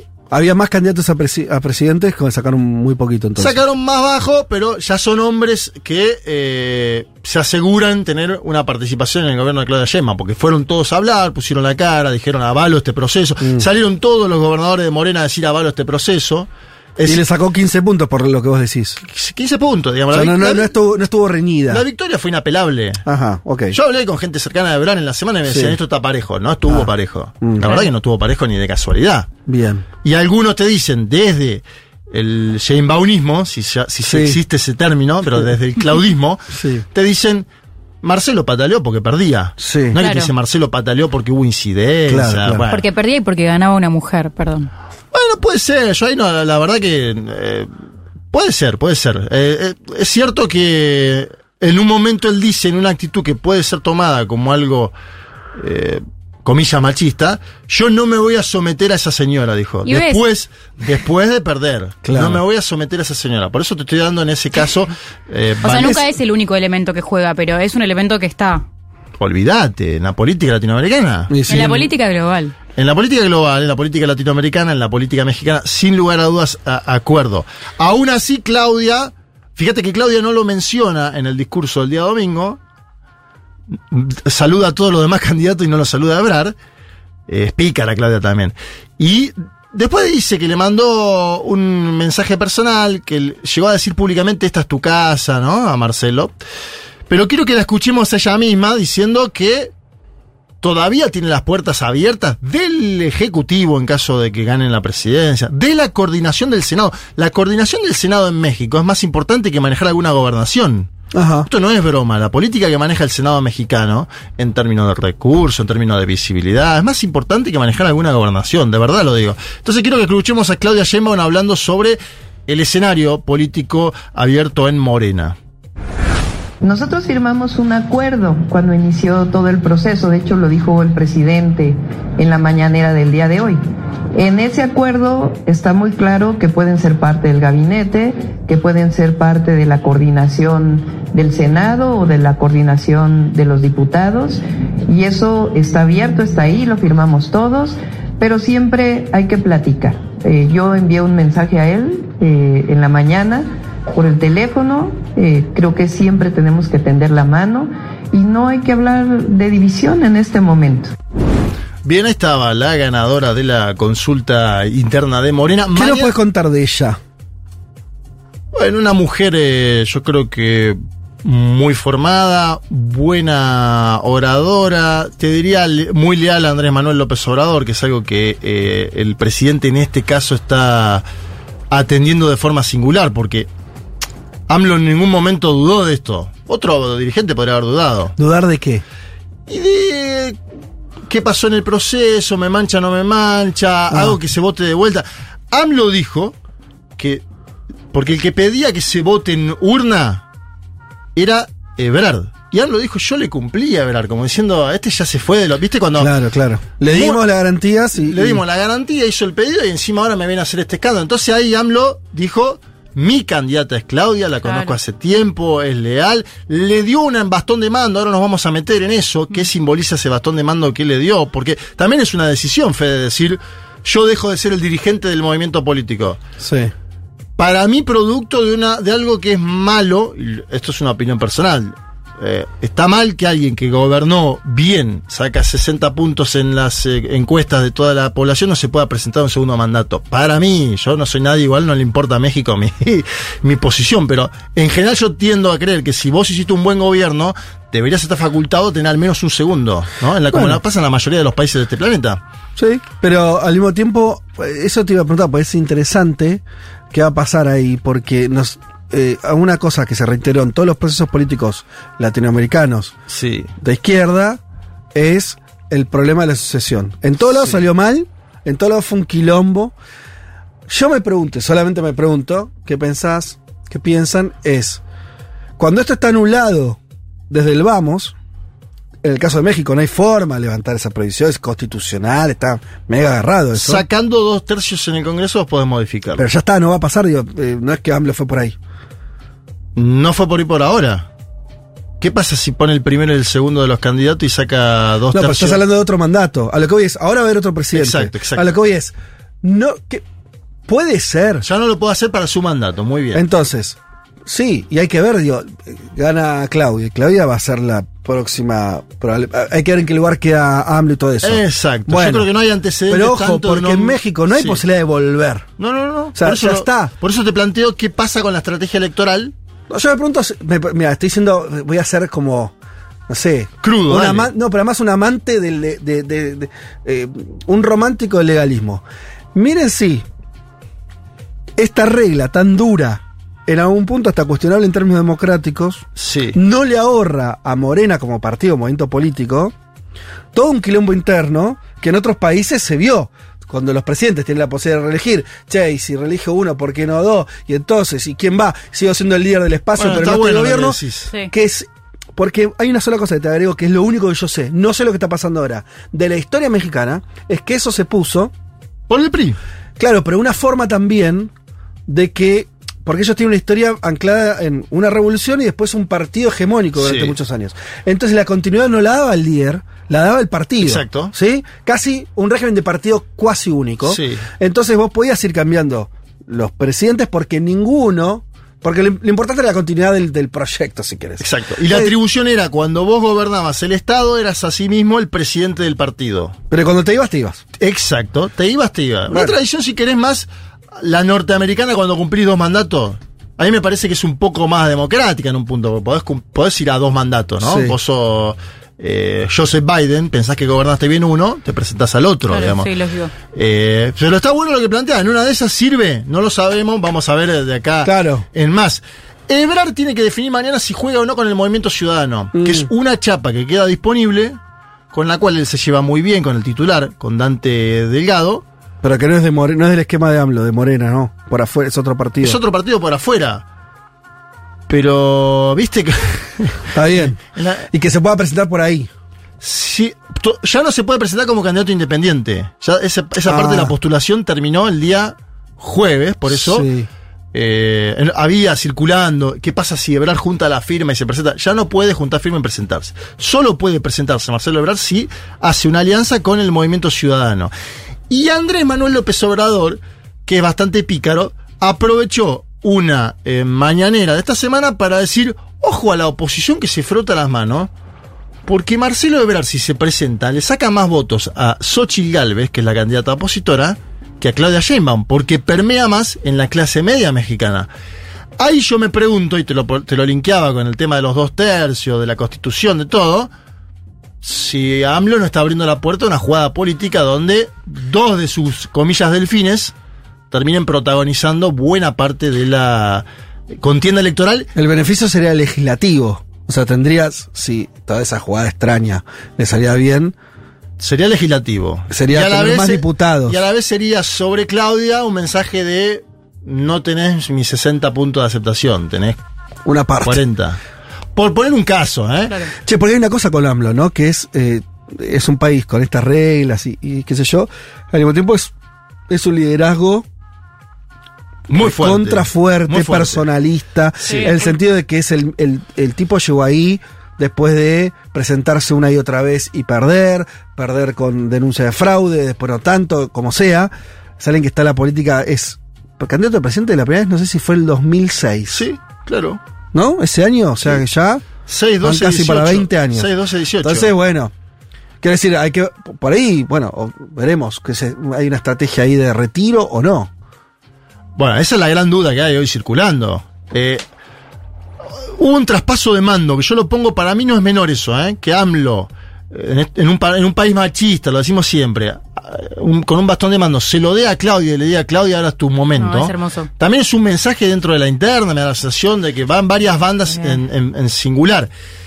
Y quien criticó el traspaso de mando fue Xochitl Galvez. Presento un poco también a la otra candidata, me parece que es lo que hay que hacer en estos casos cuando contamos de una contienda próxima. Una mujer que es periférica del Partido de Acción Nacional, que tiene vínculo directo con eh, el expresidente Fox, que tiene origen popular, es del Ajá. estado de Hidalgo. Vendía gelatinas esta señora en la infancia para ayudar a su, a su familia. Tenía madre mestiza, tenía padre indígena. Y un frame que conocemos bastante en América Latina, esto de no seguir dividiendo a México. Viste que a veces cuando vos no podés entrar Sí. desde un ángulo del presidente, es, eh, no sé, un comunista, va ese frame. No sigamos dividiendo a México. Algo así como la ancha avenida, pero desde la... En México se conformó algo parecido a, a- digo, AMLO, anti-AMLO. Existe eso, como nueva divisoria. Yo te diría que sí que existe. El tema Es es el lugar de fortaleza. AMLO. Exacto. Entonces bueno. es más difícil cuando vos tenés 60 intentar. Por eso esta señora busca como el ángulo de tiro. Pero vos tiraste algo muy interesante como paralelismo, mm, metáfora, porque la- siempre las realidades son distintas con el 2011 argentino, Bueno, lo- donde no se presentó la derecha, Exacto. Macri no se presenta, te quedó, además de Cristina, que además sacó 54 puntos, Hermes Wiener. Claro, un, un socialdemócrata, Sí. un Y después venía, creo que. Alf- Alfonsín. O alianza Carrió. con- a- a- Alfonsín con de Narváez, cuarto, me parece. Claro. O sea, ninguno de los candidatos era abiertamente de derecha en la selección Exacto. 2011. Y hay que analizar también, creo que es un momento de hegemonía del kirchnerismo, una aceptación de Sí. Cristina similar a esta A la de- sí, sí, por eso me pareció interesante De Andrés eso. Manuel. eh, y Porque, porque hoy la candidatura es la que vos hablaste de esta mujer, ¿cómo se llamaba? Xochitl Galvez. Sochi Galvez. Eh, es lo más. Eh, va a ser la representación de la derecha, va a ser esa. Sí, y dice Andrés Manuel López Obrador que del- el que está poniendo la cara atrás sin mostrarla es Claudio X González, que es un gran empresario mexicano, ¿no? Que es quien estaría armando, según Ajá. él, según AMLO. AMLO habla de Xochitl, pero dice la que le arma, el que le arma la candidatura a Xochitl es Claudio González, yo peleo contra Claudio González. Ajá. Un empresario, digamos, ¿no? Que sería, según piensa AMLO, quien está detrás de la candidatura de esta señora, que vuelvo a decir, es una cara más amable del PRI y el PAN. No es eh, Fox, no es un hombre con bigote, Sí. eh, ¿no? Ortodoxo. Que No plantea privatizar eh, este, mm, Pemex. Pemex, por ejemplo. Eh, plantea que se abra la Claro. inversión privada. Porque cuando ya planteas abrirlo de inversión privada es, ¿no? No, no tiene un discurso duro. Pasito ¿Querés a pasito. escucharla? Dale, escuchémosla. Xochitl Galvez. A ver. Hoy es un día histórico. Hoy es el día en que Andrés Manuel López Obrador, como si fuera un emperador y no el presidente de una república, le entregará el cetro imperial a Sheinbaum. Es un circo y se lo dije, un acto de autoritarismo propio del México que queremos dejar atrás. Es de locos, un presidente debilitado por sí mismo, al que le urge heredar su mandato ante la falta de resultados. Dejará el país enmarcado por el miedo y la violencia. Lo único que le va a heredar es dolor y venganza. Tanto buscó la banda presidencial y no supo qué hacer con ella. La banda presidencial no es un cetro que se herede, es la voluntad y la esperanza de todo el país. Esa esperanza ya cambió de manos y ahora nos pertenece. Bueno, fíjate, nucleado en la inseguridad, ¿no? El, el spot de. No entendí dónde estaba el núcleo del discurso, la verdad. Lo sentí Se medio. perdió. Eh, eh, lo, sentí como la cosa más personal. Que no está preparado, que es un emperador. No, lo de la entrega del bastón le molestó, ¿no? Como diciendo. Todavía eh, no son ataques más personales. Todavía no fueron las elecciones. Claro. como el dedazo, ¿no? El- Sí. Eligió a él, y que Está aparte bien. no fue dedazo. Pero pará, porque Claudia Sheinbaum explicó por qué hubo entrega del bastón. Y es más, lo llevó a algo que es parte de la historia de México. A una entrega de bastón, eso no lo vi. Hubo una entrega de bastón simbólico Sí. de Andrés Manuel, que dice yo ahora le paso. Porque Andrés Manuel también lo que tiene que hacer en un punto es lo de la tradición mexicana. Decir, Sí.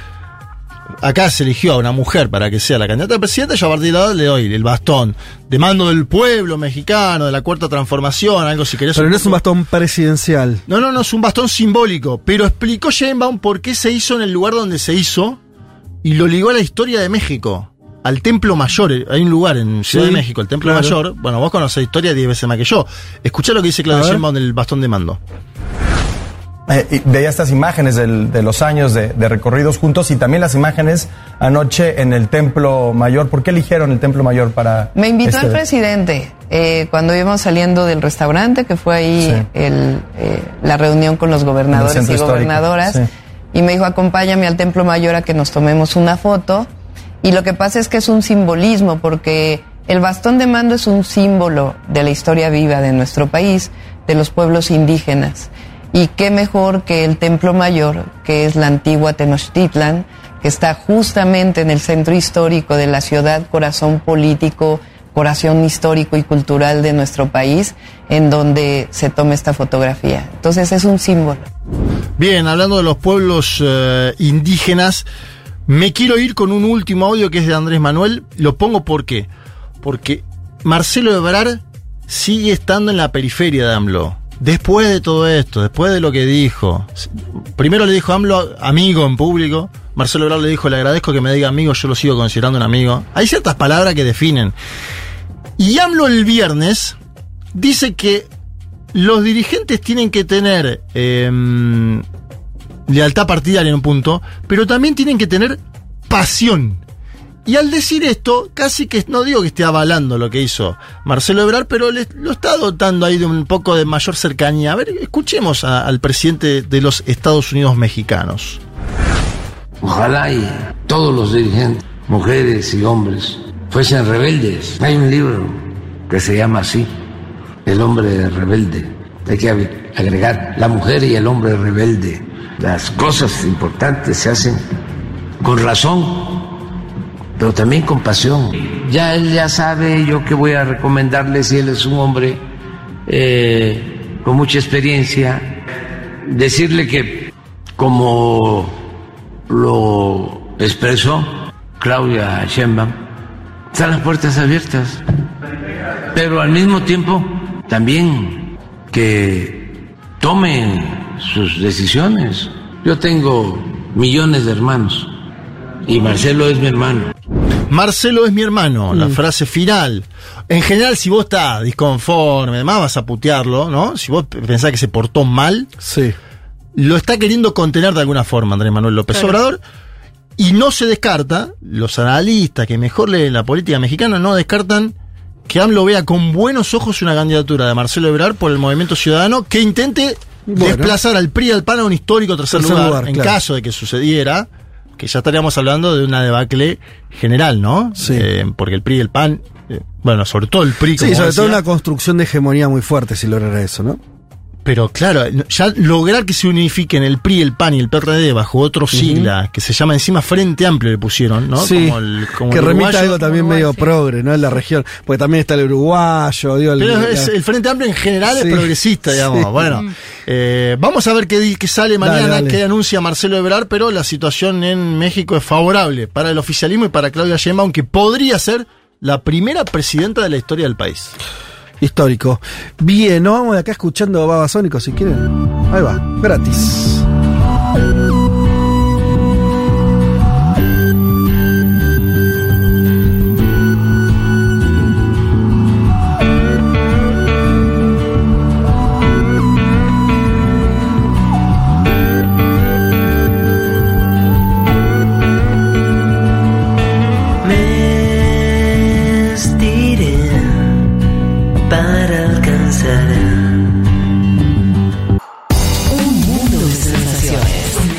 Una solución argentina para los problemas del mundo. Futurock FM. Nos vamos ahora al otro que habíamos prometido. Eh, nos vamos a África a conversar con Viole sobre eh, la cumbre climática que ocurrió en ese continente. ¿Por qué es importante? Y es importante porque primero es la primera cumbre climática que se hace en África por iniciativa de África. Eh, y en este sentido, bueno, es un ejemplo de, de organización regional, de cooperación regional, similar a otros que hemos visto en este en este continente en los últimos meses y eh, tiene la, la particularidad de que busca también eh, pro- proponer nuevas herramientas de gobernanza para Mm. un tema que eh, no solo que está picante en la agenda global, sino que también les pega muy de cerca. Eh, África es una región que ya atraviesa las principales, los, digamos, los más violentos, eh, de las más violentas consecuencias del cambio climático, con olas de calor, sequías, tormentas de arena. Perdón, antes que desarrolles, esto solamente porque lo venimos hablando y para eh, todo lo que está pasando en relación a golpe de Estado, toda la cuestión antifrancesa en algunos Sí. países, eh, ¿esto se vincula en algo con esta cumbre? ¿Son cosas bastante separadas? ¿Participan esos países? Esos países no participan Ah, de esta cumbre. De hecho, eh, viste que generalmente, capaz eh, no lo hemos abordado tanto al aire, pero como identificamos dos, dos como corrientes en este, en este momento de África, que es por un lado los países capaz como Nigeria, como Kenia, que están más alineados a modelos de... eh, de No. instituciones de gobernanza Sí, más similares a Occidente Sí. eh, y por otro lado, bueno, otros gobiernos Sí. que buscan, responden a otras lógicas, como por ejemplo estos gobiernos que militares que están surgiendo en la región del Sahel, al cual se suma Gabón, que igual no está en la región del Sahel y tiene otras características, pero que vale la pena mencionar porque fue el último caso. Para mí igual, esto lo iba a decir más adelante, me adelantaste. Y bueno, pues así la conversación. Eh, Suelen bueno. ser así las columnas. Sí, es verdad, es verdad. Bueno, eh, la- lo que a mí me parece interesante, más allá de que no participen, es eh, el hecho de que ah, para mí hay un punto nodal en eh, la gestión de los recursos naturales, que es todo lo que se... O sea, en la gobernanza del ambiente hablamos de la gestión de recursos naturales Mm. y de la gestión de actividades extractivistas eh, y de los impactos que tienen esas actividades en nuestra vida cotidiana, en nuestros territorios y por consecuencia en nuestros cuerpos de manera directa. Eh, y en este sentido, creo que, o sea, también eh, creo que podríamos hacer una columna entera sobre eh, la- cuáles son los modelos de gestión diferentes en esta región, pero para mí hay una, un, un- un punto clave de análisis para observar en el futuro de estos gobiernos militares que surgen en los últimos tres años eh, en relación a la gestión de estos minerales, O sea, recursos. está bien.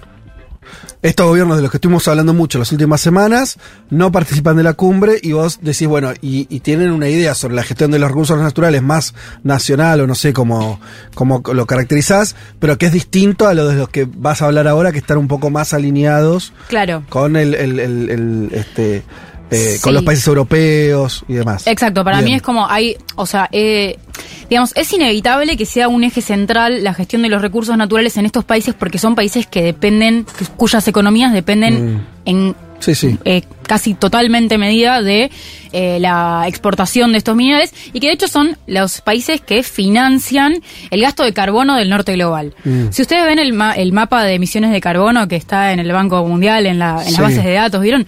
Es tremendo visualmente la cosa? cantidad de emisiones de carbono que emite eh, Europa y Estados Unidos en relación a, la- a los gases de efecto invernadero, emisiones de carbono que emiten las regiones del sur global. Mm. La nuestra, o sea, América Latina ya es muy bajo, pero África es casi nula. De por, hecho, por el, nu- por el bajo desarrollo. claro, porque no ellos... tiene industria. Exacto. Exacto. Los No- dos principales incumplidores son Estados Unidos y China. Exacto. Digo, ahí te das cuenta de que... Y son los que además siempre se sientan a negociar y dicen, hay que cumplir las metas. Son los, incumplidores de las metas. Total. Y- Eh, y, y bueno, hay, hay, hay Sí. un montón de estadísticas copadas que, que, que está bueno revisar, pero me parece que hay un dato que es como particularmente como gráfico, que es que ellos producen, en África hay una región donde se exportan la- o el 35% de los minerales, eh, de los combustibles fósiles, o digamos de gas y petróleo específicamente, que es la región del norte de África y Oriente Medio. Me- MENA por sus siglas en inglés. Y esa región produce el 35% de los combustibles fósiles que se usan a escala global, pero solo emite entre el 2 y el 3% de los combustibles, de las emisiones de gases de efecto invernadero. Quiere decir, lo sacan de la tierra, pero no lo queman ellos. Claro. Van a. Los queman un auto en Alemania. Lo quema un auto en Alemania, lo quema una fábrica en Estados Sí. Unidos. ¿Y, eso cómo se vincula con la cumbre, digo, que lo que discutieron esos países? Bueno, la, el- la, la bajada de la cumbre, el eslogan era soluciones africanas para eh, problemas africanos, para la- la- los impactos de la crisis climática en África. Y es, eh, bueno, me parece que un poco el objetivo es correr el foco de que eh, quienes son además los que generan la demanda de estos minerales en nuestra región nos empiecen a explicar cómo hacer políticas de eh, transición verde cuando no solo que ni ellos las están haciendo, sino que históricamente ellos son enormemente más responsables, pero no por eso les da, se, se toman el, el changüí de eh, no hacer nada al respecto. Ellos Mm. dicen, bueno, mira, yo te voy a organizar esta cumbre, que vamos a pensar nosotros, cómo queremos hacer nosotros para gestionar este problema que es nuestro. Sí. Eh, para mí ahí está como el eje. Eh, en, la- en la formalidad, lo- lo- los objetivos de la cumbre eran conseguir financiamiento para acción climática. Además hay una característica de esta región que, como bien sabemos, exportan eh, petróleo, exportan gas, pero también tienen una enorme variedad y riqueza en minerales críticos, que Mm. son estos minerales que son necesarios para la transición energética porque la producción de energías limpias requiere, eh, bueno, una amplia gama de minerales, entre ellos el que nosotros más conocemos es el litio, pero allá en África hay mucho cobalto, cobre y demás eh, minerales de transición que también son eh, fundamentales y en ese sentido hay mucho potencial de explotación de estos minerales que no están tan explotados como el gas y el petróleo. Sí. Entonces ellos dicen, Son más nuevos en, la- en- Claro. en la- en su eh, extracción. O, o en la cantidad, en el volumen. exacto, Bien. Y entonces ellos dicen, nosotros no tenemos guita para infraestructura y explotación de estos nuevos minerales Sí. que ustedes también necesitan. O sea, ¿por qué no nos dan unos mangos así nosotros podemos reducir los combustibles fósiles y transicionar a esta, estos otros minerales eh, diferentes? Eh, escuchemos un poquito a eh, el presidente de Kenia, William Ruto, que como decíamos antes se, se- empieza a posicionar como líder regional.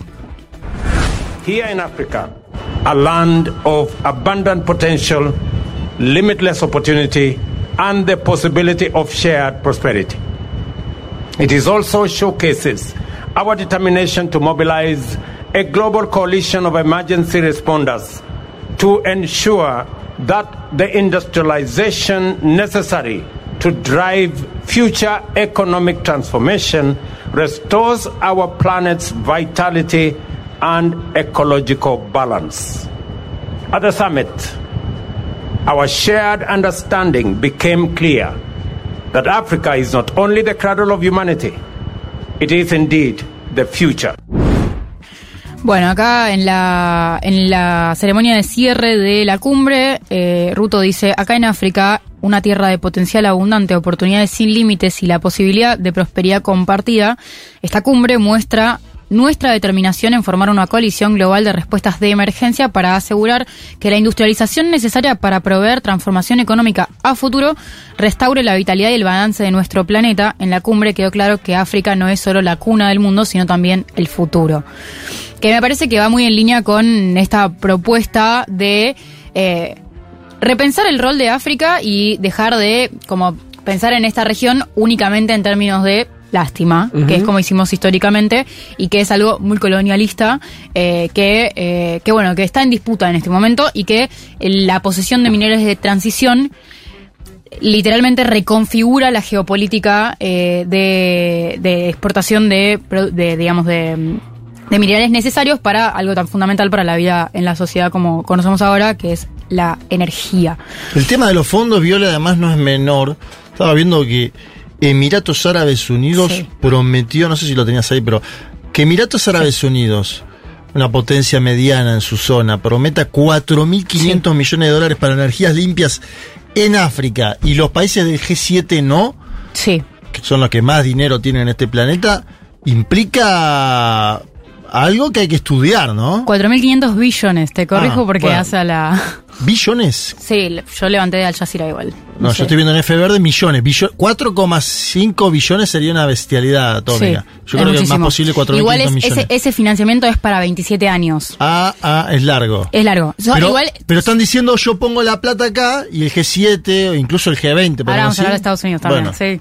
Re, re, y bueno, hay varios bancos, por ejemplo también el Banco de Desarrollo Africano, también iniciativas locales, 23 millones de dólares en financiamiento verde, y Alemania, 482 millones para infraestructura verde, o sea, el G7 no, pero bueno, también algunos países pero occidentales son que ponen la taraja. Fíjate que son chirola, 420 Sí. millones Sí, sí. contra 4.500, ¿no? Sí, sí, Bueno, y estuvo John Kerry en eh, la cumbre, el secretario para el cambio climático de Estados Unidos, y A ese, perdón, a, a John Kerry lo frizaron.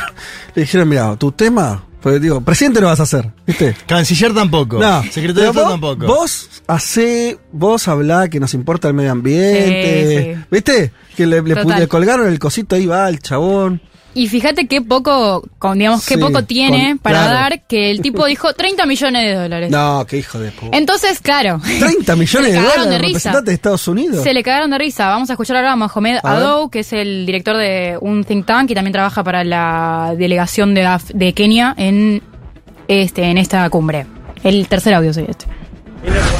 30 million from the wealthiest country in the world that is responsible for a third of the historic emissions coming to the most vulnerable continent that is also the least responsible and has massive potential to contribute to solve a problem that we didn't create in the first place is actually an insult. 30 millones del país más rico del mundo, que es responsable de un tercio de las responsabilidades históricas para el continente más vulnerable, que además es el menos responsable y tiene un potencial masivo para contribuir a solucionar un problema que no creamos en primer lugar, es verdaderamente un insulto. Y el audio ¿Eso seguía se un minuto dijo? más que repetía 30 millones, 30 Sí. millones. ¿Quién se lo dijo? Eso lo dijo Mohamed Ado, que es parte de la delegación de Kenia, eh, que participó, Ah. que además es un, eh, un académico importante en, tema- en temas de... Sí, tres empanadas. Hay un problema, claro, hay un problema cuando una cosa tan fuerte, imperial como Estados Unidos, una cosa es que te acusen de ser malo, de ser un chorro, de ser invasor, y otra cosa es que te, te acusen de algo mucho peor que eso, que ser una marreta Canuto. que no un tenés- que no- como en un cumpleaños. Claro. Vos no podés caer con un paquete de yerba. Pero sobre todo no puede ser el. el- eh, solamente me salen malas palabras. No puede ser el mandamás. Y al mismo tiempo ser el canuto, ¿me entendés? Exacto, o sea, hay exacto. algo que no va ahí. Sí. Vos no, o sea, eh, vos no puedes querer digitar las cosas y caer con tres empanadas. No. miseria. No va, es, esa. O una, una de las dos está mal ahí. Sí. Bueno, Sí, sí, sí, sí. Impresionante, bueno, ¿eh? Esta es un poco la participación de actores extranjeros, eh, pero también veamos un poco la participación de los actores eh, regionales que participaron. No solo una veintena de países, que parece un montón, pero es menos de la mitad de los del continente. claro, son como 54 países en África. Sí, son como 50 exactamente. Y que también tuvo mucha menos convocatoria que otras cumbres eh, organizadas, por ejemplo, la cumbre de China-África, la cumbre de Estados Unidos-África. O sea, Claro. hay menos interés por parte de los gobiernos y también algunos conflictos de intereses. Por ejemplo, Uganda no participó porque estaba Estados Unidos y Uganda tiene un tema con la homosexualidad y una puja interna sobre la sobre el legalización. Uganda tiene un tema con la homosexualidad, me gustó como, es real, como eh, título. es real. O sea, O sea, están enfocados tienen, en tienen eso, leyes tienen- anti-homosexualidad. Ah. No, no, muy concreto. Muy Eh, concreto. ¿Y por qué sabemos no? No, No. bueno, ya, eh, tema para investigar. Sí, ah, No, digo, para- porque muy específico. eh. Y pero lo tiene Vladimir Putin también. eh. Claro, Sí, pero no, y tiene- bueno, y tiene Estados varios, Unidos, claro, y Estados. Unidos está, el Fondo Monetario Internacional no te va a dar más fondos hasta que no saques esa ley. Entonces tienen una puja Claro, ahí que, está bueno, bien, entonces. Uganda dice, no, yo a esta cumbre, si está Estados Unidos, yo no voy. Bien. Eh, y bueno, y hay algunas Y, y lo- y los países que, habían, eh, que dijimos con gobiernos militares. tampoco participan. Bien. Eh, que también están en contra de estos, or- tipo, como que creen que son todos uno, unos aliados de Francia y entonces Ajá. no compran mucho con ellos. Y que también es un debate interesante, eh, y ahora vamos a escuchar un audio del presidente de Ruanda, de Paul Kagame, que habla de la participación del sector Se dice privado. Kagame porque yo ese, ese apellido, ¿no? ¿Cómo lo decís vos? No, es- yo le- siempre se lee Paul Kagame. digamos. Claro. Viste que genera bromas dentro de las, eh, las relaciones internacionales, pero Sí. Kagame se dice. No, no sé cómo se dice en realidad. Bueno. Esa es mi interpretación, Ok, probablemente muy occident- occidentalocéntrica. Ok, Paul. Paul. Escuchemos a Paul. Kenya does not negotiate in the international space as Kenya. Kenya is one member of the Africa Group. And at the technical level, where the technical negotiations happen, Zambia is coordinating the whole of the Africa Group and so speaks on behalf of Africa. In Rwanda, At the ministerial level, we want the private sector to play a greater role in building a green economy. Our strategy is to position ourselves as an attractive destination for international climate financing and investment.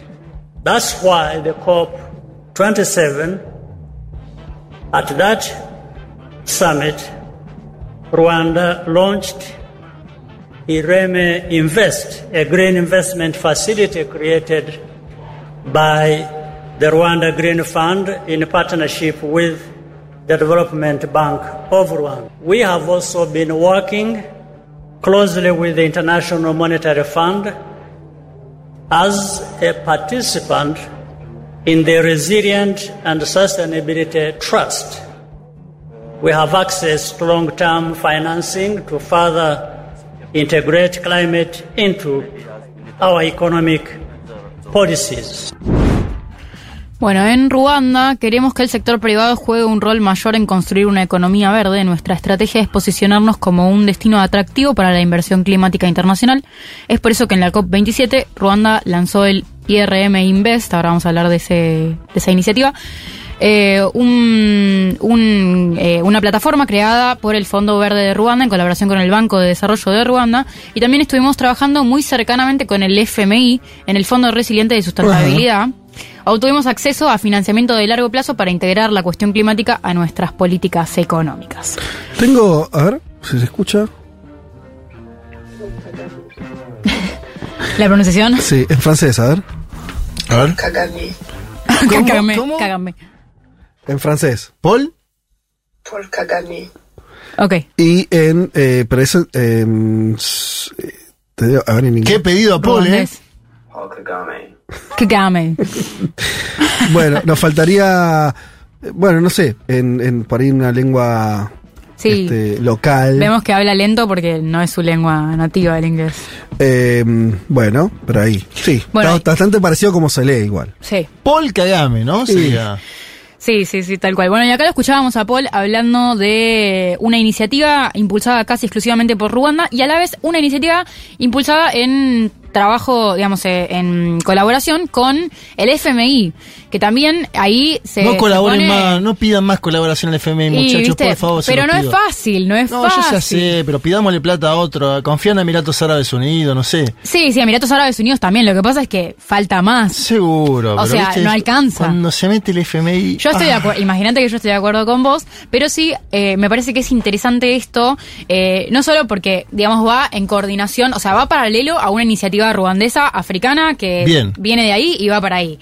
Y me parece que esto, no sé, pensaba un poco en la discusión sobre los BRICS y cómo eh, la incorporación de Argentina a los BRICS significaba linealmente una desalineación con, mm, con Estados Unidos, un desalineamiento.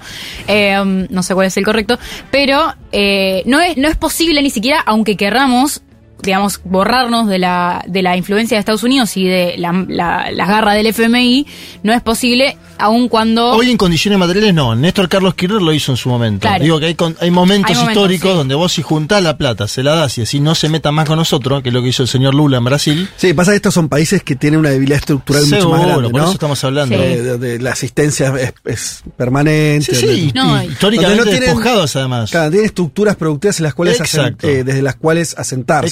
Y que además eh, las producciones se ven, o sea, todo lo que no es minería y igual en general también, o sea, todas las actividades productivas se ven muy golpeadas, nivel un cuarto de la, de la producción se les va porque eh, por las tormentas de arena, las olas de calor, o sea, por los impactos directos del cambio climático que tienen que, que bancarse en primera persona. Vi que estuvo Fran- arena. Francia Márquez estuvo. Es la Y se- ya sé. segunda visita de Francia Márquez a África. Y ella tiene mucho interés ahí. Ahí hay un dato para mí a Sí, estudiar, sí, ¿eh? sí, sí, total. Lo, hicimos columnas sobre Claro, en Francia su momento Márquez hiciste en mayo, gira, sí. pero ya estamos viendo que es la segunda visita de una vicepresidenta de América Latina a África. Sí, sí, total, total. Y además de, bueno, estos apoyos internacionales, creo que, eh, eh, bueno, eh, eso, veníamos hablando de los actores internos y hay una intervención de una activista de una ONG panafricanista que se llama Maimuna Kabatesi, que destacó que eh, no puede haber una opinión unificada de África en esta cumbre porque no hay participación suficiente de los miembros de la sociedad civil y las comunidades indígenas y que en cambio esta cumbre prioriza la participación del sector privado del norte global eh, y entonces ella dice no es una cumbre centrada en la gente sino en los beneficiarios económicos. Esto no conseguí audio pero me pareció copado leerlo porque creo que también, o sea, hay dos, para, dos digamos, dos, dos cuestiones paralelas. Primero que no se puede romper lazos con Estados Unidos de un día para otro, menos en grandes eh, ni- niveles de dependencia y asimetría. Eh, pero, por otro lado, eh, me parece como correcto que la militancia exija ese nivel de participación, de democracia ambiental que eh, está cada vez, eh, digamos, creciendo como en ejemplos y que América Latina es una región pionera en este sentido y que África, eh, digamos, rescata eso de nuestra región en relación a aumentar la capacidad de la gente que vive en el territorio de incidir sobre la política que se hace en estos proyectos de, eh, de digamos, mega de extractivismo. Eh, entonces, bueno, eh, creo que es, es interesante también ver las diferentes cuestiones de cooperación regional en relación a que, si bien hay una clara coordinación, digamos, un, eh, un protagonismo de William Ruto como coordinador de toda esta movida, eh, sí hay una división de tareas muy clara que eh, deja ver también cómo la, hay muchas contradicciones hacia adentro de este bloque y que ellos hacen un gran esfuerzo por, eh, por llevar una posición conjunta con el concreto objetivo de tener una posición conjunta para la COP28, eh, que, se que este año se hace en Emiratos Árabes Unidos en noviembre y que tiene por... eh, que ellos saben que como países sueltos no pesan nada, pero si van como región Claro. tienen mucho para... Ese es un poco lo que vienen mm, discutiendo bastante, ¿no? De, de una, de un tiempo a esta parte, Viole, como de que crece la lectura de que la coordinación africana o la, la unidad africana es como una condición necesaria para tener algún tipo de, de jugada internacional.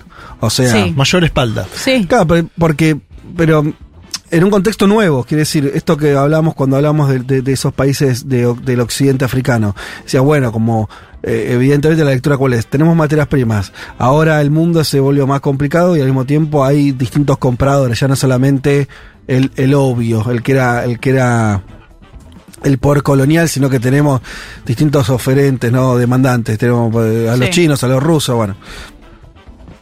La idea detrás de eso tiene, eh, la pregunta es, eh, eso termina de tener un- una traducción que es para que esa, es- esas materias primas que nosotros tenemos y que hoy podemos vendérselas a distintas personas y también comprometerlos en inversiones y demás, la condición de necesidad es que nos presentemos medio como un pool, Claro. ¿no? Exacto.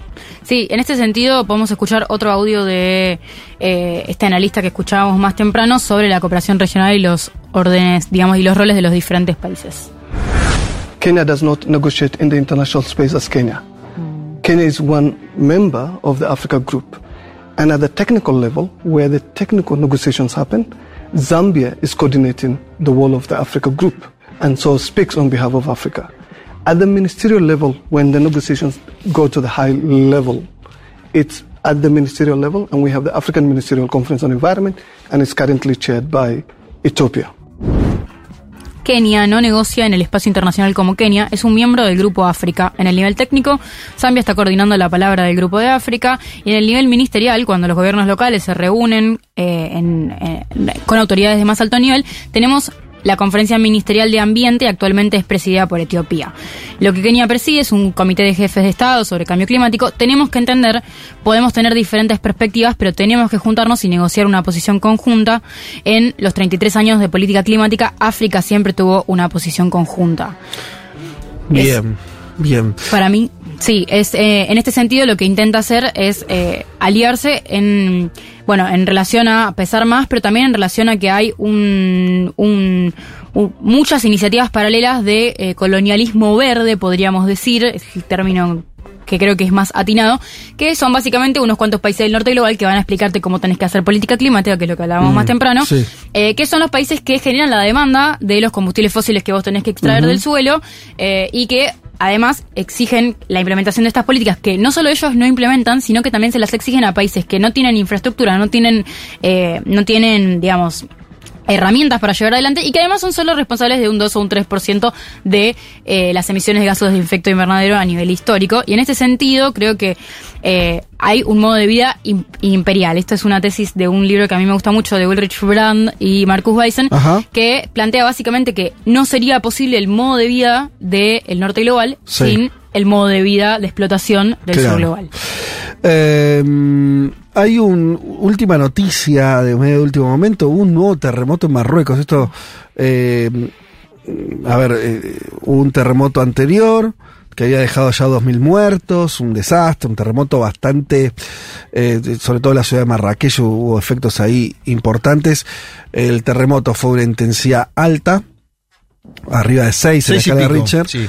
Eh, y ahora una réplica hoy, hoy hace un rato, eh, de 3.9, más chica, veremos qué, qué consecuencias tiene, pero ya empieza a calificar de una situación bastante...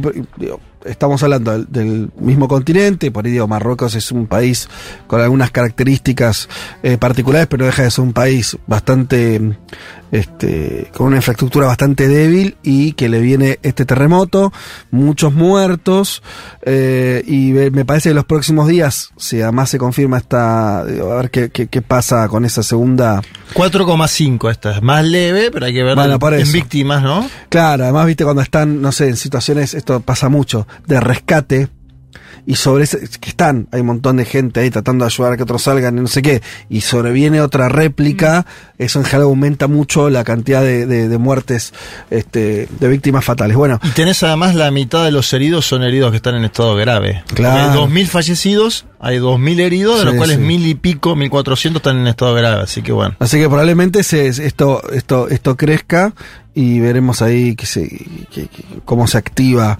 Este, ya, ya salieron Unión Europea, G20 a decir que iban a hacer ayudas financieras, pero bueno, Tres veremos. empanadas. Claro, sí, pero cuando llegue Estados Unidos con sus 30 millones de dólares, eh, veremos qué hacen. No, pero bueno, este, también Cruz Roja y más, eh, como suele pasar en estos casos, pero bueno, nada, un hecho terrible. Esa sensación, ¿no? Yo no la vi nunca, pero que se te mueva la tierra. mamita. No, los videos son impactantes. Porque este además fue muy profundo, lo cual ah, em, amortiguó la. Por más que la escala Richard, el, el- el- el terremoto fue alto, pero una de las cosas que tuvo, que explican de por qué también hubo muchas muertes, es que duró mucho. Mm.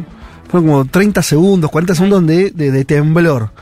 Eh, De hecho, algunos que estaban en el lugar pensaban que era un ataque por la duración, esto que vos mencionás. Ah. en general, los sismos de esta Claro, magnitud son son, unos se- cinco 3, 4 segundos. segundos, 5, Sí. que igual te pueden destruir sí. las instalaciones, pero acá estamos hablando de una muy largo. muy larga. Eh, impresionante, ¿eh? Sí. Este. Bueno, nada. Este, eso. Viole, no sé cómo querés eh, cerrar. Eh, no sé o ya cómo- había cerrado, no sé. No, no, no sé cómo. yo- o sea, yo traje una reflexión que no sé cómo estamos de tiempo, si tenemos cinco minutos más. Cinco es bastante, pero o sea, ¿Tres? Un y medio te da. Dale. Bueno, eh, que ahí voy a necesitar que, que me tengan un poco de paciencia porque, eh, bueno. Acá me parece que hay un, un punto que es interesante que es pensar si esta, si esta movida de estos países alineados con, o no alineados necesariamente, pero sí como que coordinan mucho con las fuerzas occidentales, eh, tienen unos términos de transición ecológica en términos de desarrollo capitalista y cómo adaptar el capitalismo a la crisis ambiental. Eh, y, y a mí me parece que hay otras, digamos, hay otro camino que es ir un paso más allá de eso, eh, que eso en la, en la teoría aparece mucho como el giro ecológico, Ajá. eh, que tiene que ver con hacer un cambio ontológico de empezar a pensar eh, en, en- en- los problemas del cambio climático no como algo que tengamos que arreglar para, para proteger al capital, que es lo que digamos dirige la, la- la vida humana hoy en día, podríamos decir, eh, sino que además eh, sino que en cambio, quiero decir, empecemos a pensar la, la política a partir de la crisis climática como eh, bajo el digamos bajo el objetivo de proteger a las personas y a la calidad de vida de las personas, porque eh, creo que hay un problema de nuestra de nuestra cotidianidad que también lo asocio mucho a que vivimos en grandes ciudades donde estamos muy alejados de los espacios verdes y donde no podemos digamos no no tenemos noción de, de, de- de la naturaleza en la Sí. vida cotidiana que es que cuando nosotros modificamos el ambiente nos modificamos a nosotros porque nosotros también somos naturaleza Sí. y la concepción tradicional de la naturaleza la plantea como algo ajeno al humano que está a disposición del humano para que nosotros tomemos lo que queramos a gusto y piacere, cuando en realidad todo lo que nosotros modificamos sobre el ambiente y nos rebota de manera sí, claro. inmediata. Sí. Eh, Hasta ahí te seguí. bien, bueno. eh, ¿Ahora se va a complejizar? no, o sea, en realidad no se va a complejizar, complejizar tanto, pero eh, sí creo que a veces esto, que parece como muy lindo escucharlo, Sí. eh, es, es muy lejano a, aplicarlo en la vida cotidiana porque esto implica un desacelere. implica que consumamos menos, implica que eh, eso, un desacelere en general del consumo y del consumo capitalista, que a veces eh, es muy difícil de, de pensar en cuanto pensamos en países co- eh, países de, digamos de, de- de renta media o de renta baja que todo el tiempo perseguimos el desarrollo, el desarrollo económico, el desarrollo económico, el desarrollo económico, y después decís como, ¿cuál desarrollo económico? Porque si tu desarrollo económico es multiplicar el extractivismo que después te rebota de manera directa en tu vida cotidiana, o si tu desarrollo económico es, y acá siempre me peleo con la gente, si tu desarrollo económico es eh, financiar el petróleo o financiar el gas, después, ¿qué pasa? Esas, esos, eh, esas producciones, esas industrias terminan quedando obsoletas me parece bastante como difícil en el sentido de que el, el capitalismo se niega a dejar atrás los combustibles fósiles, eh, pero sí que, que te queda desactualizada con la necesidad de dar un paso atrás y pensar qué es lo que estamos haciendo y cómo lo estamos haciendo.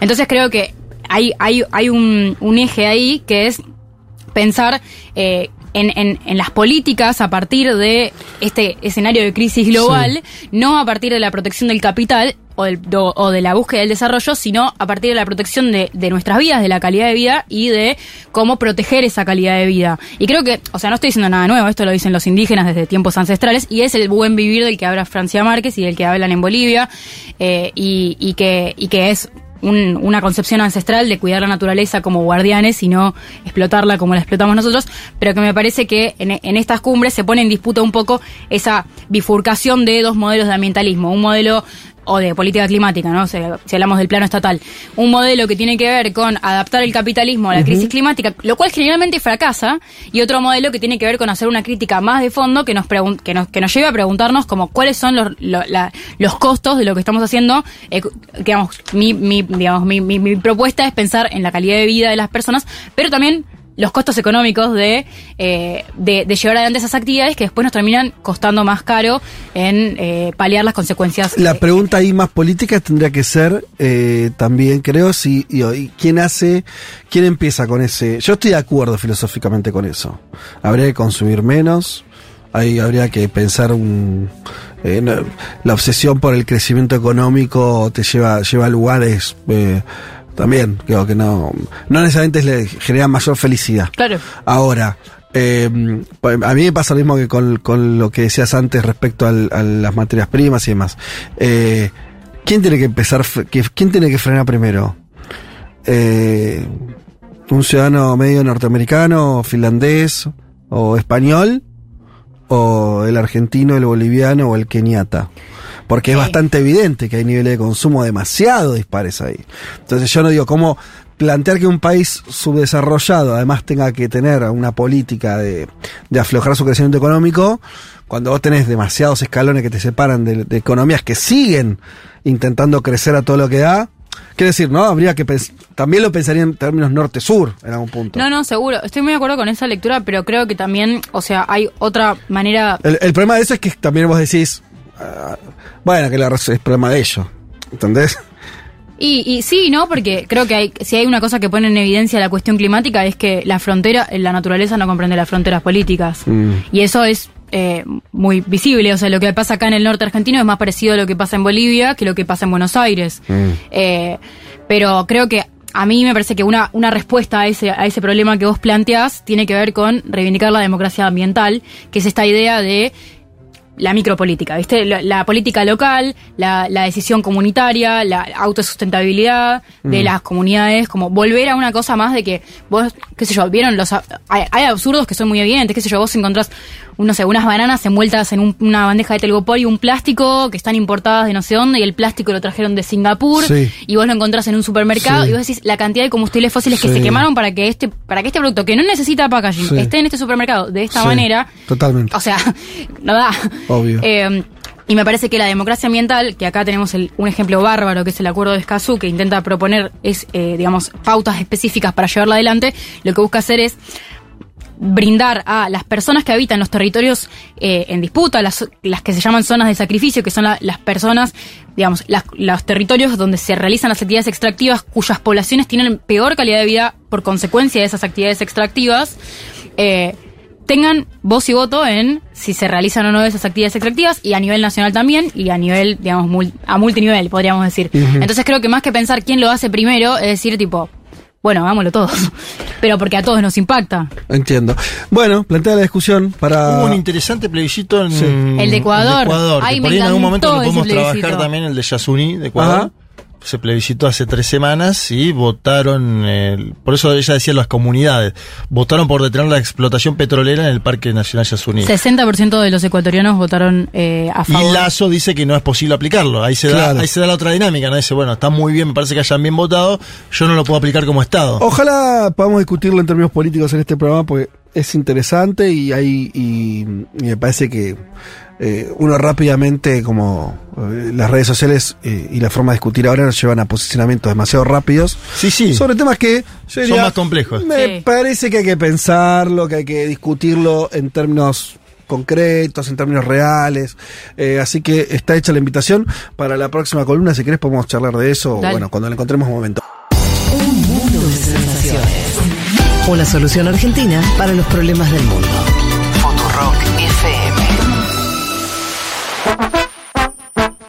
Bien, nos vamos rápidamente. ¿Ya está?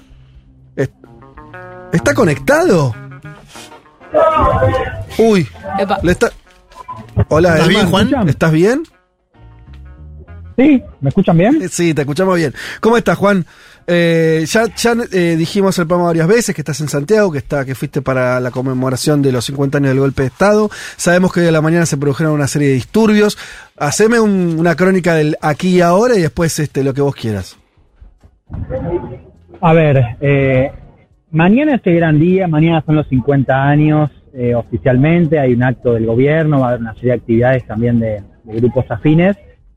Hoy, como todos los años, se produjo la marcha del día anterior, que es una marcha convocada por colectivos eh, de derechos humanos y también estuvo el Partido Comunista marchando y otros grupos también de izquierda más eh, anarco, ¿no? que es Sí. algo que ya quienes venimos siguiendo Chile y quienes estuvimos acá ya cubriendo algunos actos de los últimos años, uno ya está más acostumbrado a ver una tensión en el campo de la izquierda que hoy también ocurrió. O sea, hoy uno eh, tuvimos una marcha que arrancaba en la moneda y que iba hacia el cementerio general donde está enterrado, entre otros, Salvador Allende. Sí. Ya desde el comienzo uno ve una situación donde tenés una convocatoria de grupos con banderas y demás, y al lado tenés un grupo que se los conoce como encapuchados, porque son Sí. pibes que van todos de negro, todos encapuchados, ya preparados para directamente pelearse con carabineros. Y ya desde el comienzo vos ves como dos eventos en paralelo, o sea, una Sí. marcha muy parecida, bah, no sé si parecida, pero con rasgos similares a las que tenemos eh, el 24 de marzo, bajo un clima también distinto de todas maneras, ¿no? O sea, un clima ¿Qué, mucho qué menos dimensión, festivo. Juan, como para tener una idea, de más o menos, de qué estamos hablando? ¿De 5.000 personas? ¿De 50.000? ¿De, de 10.000? No, más de 5.000, o sea, eh, acá se moviliza la gente que está vinculada o a algún partido o tiene una historia personal, Claro. familiar con lo que pasó. Es más O sea, no chica. es una marcha masiva, Mm. claro. Eh, entonces te decía, es un clima mucho menos festivo y es un clima o, una marcha que, como te decía, tiene como dos eventos, ¿no? O sea, esta marcha hacia el cementerio de grupos movilizados y después un enfrentamiento permanente ya desde la moneda con carabineros, ¿no? Eh, y eso acompaña inclusive el recorrido también. Durante todo el recorrido vos tenés como un- unos colectivos más eh, organizados, más movilizados, y después otro grupo de estos encapuchados que son no tantos, hablamos de decenas de personas que van, eh, con, bueno, prendiendo fuego eh, tachos Sí. de basura, rompiendo negocios, y así llegamos hacia el cementerio que eh, tuvo también su escena de, de represión y de, de disturbios, digamos, empezaron a quemar algunos, no tumbas, pero sí eh, se hicieron como algunos actos con fuego ahí adentro, es un cementerio de todas maneras bastante grande, y entró carabineros al cementerio. Claro. Y reprimió ahí. Eso genera- reprimió ahí. O sea, toda la, marcha fue con, gases lacrimógenos de fondo, pero eso es parte del, clima de cualquier marcha en Chile. ¿Vos por qué hablaste de, eh, de- Porque esto que vos contás, yo lo registro Mira, desde que yo soy chico, me acuerdo de que eh, eso siempre así en Chile, ¿no? La, la- las marchas por la conmemora- conmemoración del golpe de Estado siempre terminan así y tenían ese componente que vos decís, grupos este, de más anarcos o algunos dicen infiltrados o como sea, pero digo, que no responden a una organización política más, más visible, más pública eh, y que se generan enfrentamientos y siempre terminan en represión. Y como vos decías que había como un debate a la izquierda, quiero eh, ¿Con qué tiene que ver? ¿Con, con qué hacer con esa situación o, o- o cómo sería? No, no, a ver, como decís vos, eso pasó siempre. Yo creo que la diferencia es que, por ejemplo, eh, bueno, el nuevo gobierno. O sea, yo vi, por ejemplo, desde el comienzo de la marcha, eh, colectivos de convergencia social, que eso es el partido de Boric, siendo increpados por otros grupos, eh, básicamente tildándoles de vendidos, de qué hacen acá, como Ah. intentando correrlos de la marcha directamente. Claro, claro. Eh, lo mismo con el Partido Comunista, el Partido Comunista que tenía la parte más, eh, Sí. más grande en términos de, de partido movilizado, también eh, grupos antifascistas increpándolos, Claro. que de vuelta, eso tiene también su, su historia previa, Sí. pero creo que con este contexto, con un nuevo gobierno, en Mm. el cual el Partido Comunista es parte de la coalición oficialista, y en este momento de Chile, digamos, después del estallido, con un clima, si quieren les cuento, yo estuve recorriendo ayer la, la ciudad, los lugares que, en los que yo había estado hace dos años y también en, en enero pasado, y mi sensación es que el clima está mucho más sombrío, o sea, hay, ya casi no hay pintadas que, que se vinculen al estallido como había hace unos meses, Mm, y el centro tiene un, también en parte por la, por la inseguridad, eh, mucho menor movimiento. O sea, uno ve una situación mucho más dispersa en términos de la movilización, en un contexto que hay que entender. Chile tiene en septiembre dos eventos muy pegados y muy importantes de lo simbólico, ¿no? El 11 de septiembre es uno y después son las fiestas nacionales el 18 de septiembre, que acá Mm. es como un momento muy especial, dura tres días, comen, se ponen en pedos, como vos ves todas las banderitas de Chile en todos lados. Sí. Entonces es como un momento muy particular. ¿Hola?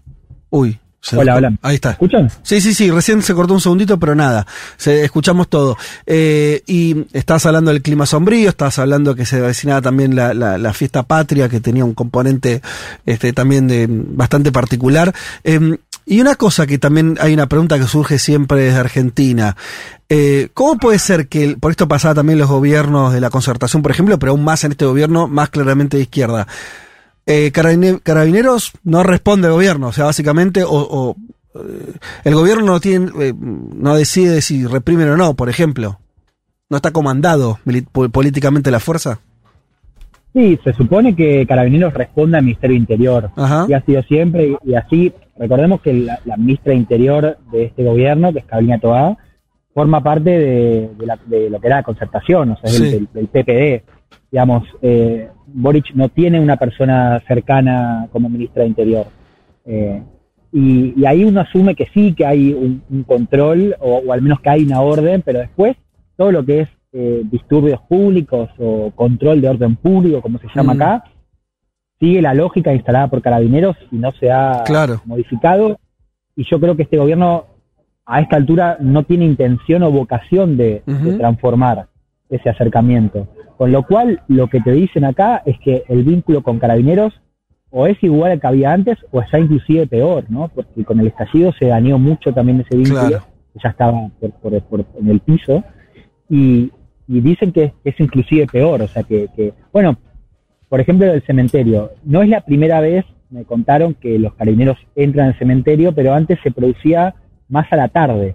Sea, se produjo el enfrentamiento demasiado temprano eh, y, y mucha gente que quería entrar al cementerio no lo pudo hacer justamente por el operativo de carabineros. Cuando decís el cementerio es que literalmente la- las carabineros estaban reprimiendo al lado de las lápidas, de las tumbas, así de, así de distópica la imagen.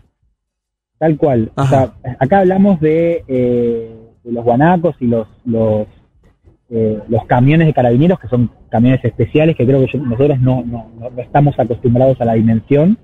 Un camión que tira, que tira gases. Eh, y, entraron ahí al cementerio. Es un cementerio que está preparado para que entren vehículos, pero la imagen era esa. O vos veías a la gente movilizarse o, o intentando salir del cementerio y tenías a los camiones y todo esto en el contexto de tumbas y sí, o sea, un cementerio.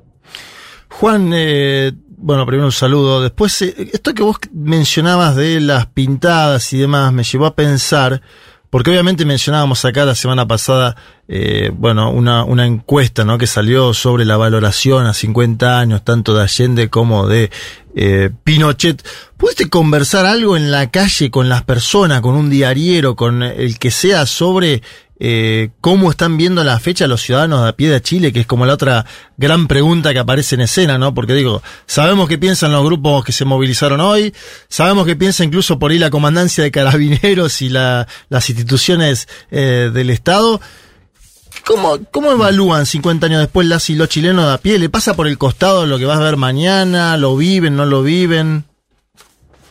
Mira, por lo que vi hay como más bien una distancia. Distancia. Yo veía, por ejemplo, eh, así como, como familiares que no estaban muy movilizados, diciéndoles como a sus hijos esto, como de, de- de cambiar el horario del almuerzo familiar, de los domingos o mismo del lunes, eh, por esto. Entonces la idea es quedarse en casa, ¿no? O sea, quedarse eh, eh, encerrado y no ir hacia el centro eh, para evitar cualquier tipo de disturbios pero digamos, no hay una reflexión acerca de lo que puede implicar la fecha y, Claro. y nada, es como, bueno, esto se va, se va a poner feo, eh, nos quedamos en casa.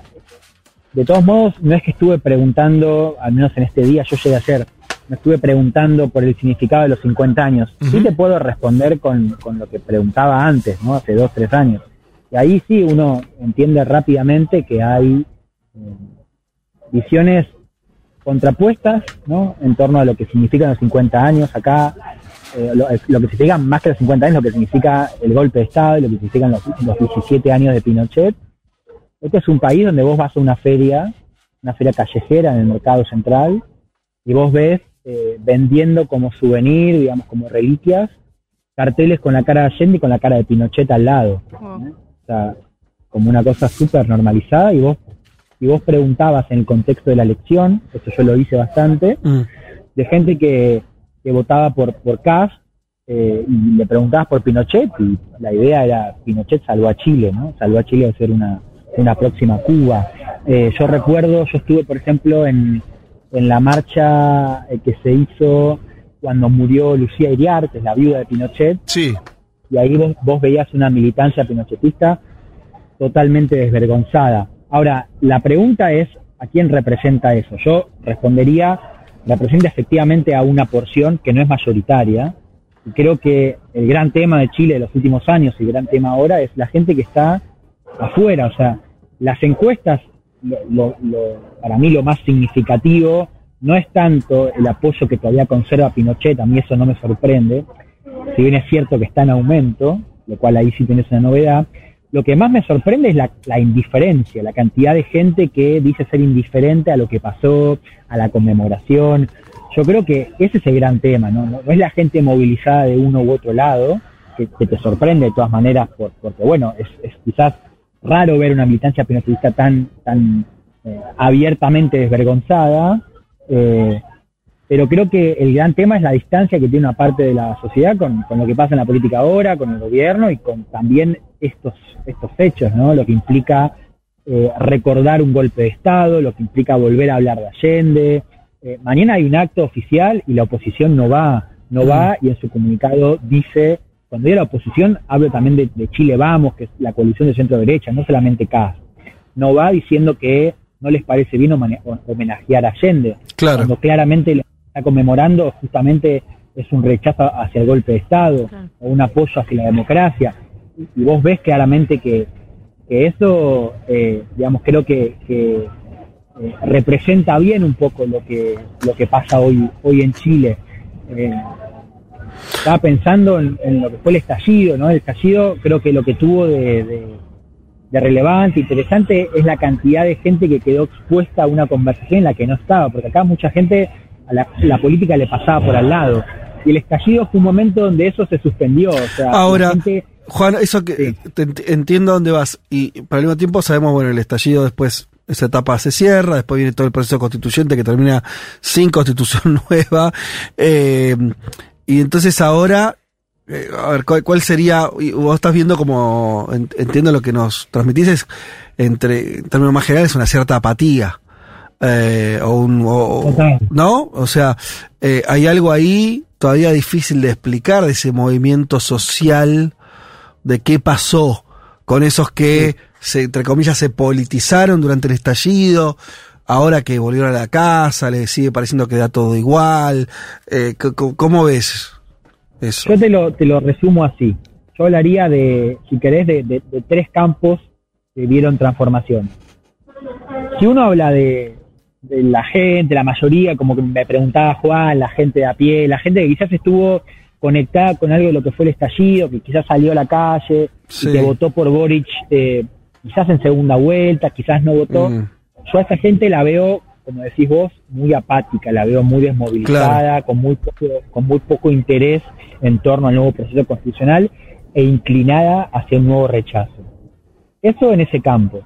En la derecha lo que veo es una posición de, Cast muy reforzada, o sea, Cast aparece como el líder del espacio, siendo, bueno, con, con una votación muy firme en el Consejo, eso lo hemos contado acá.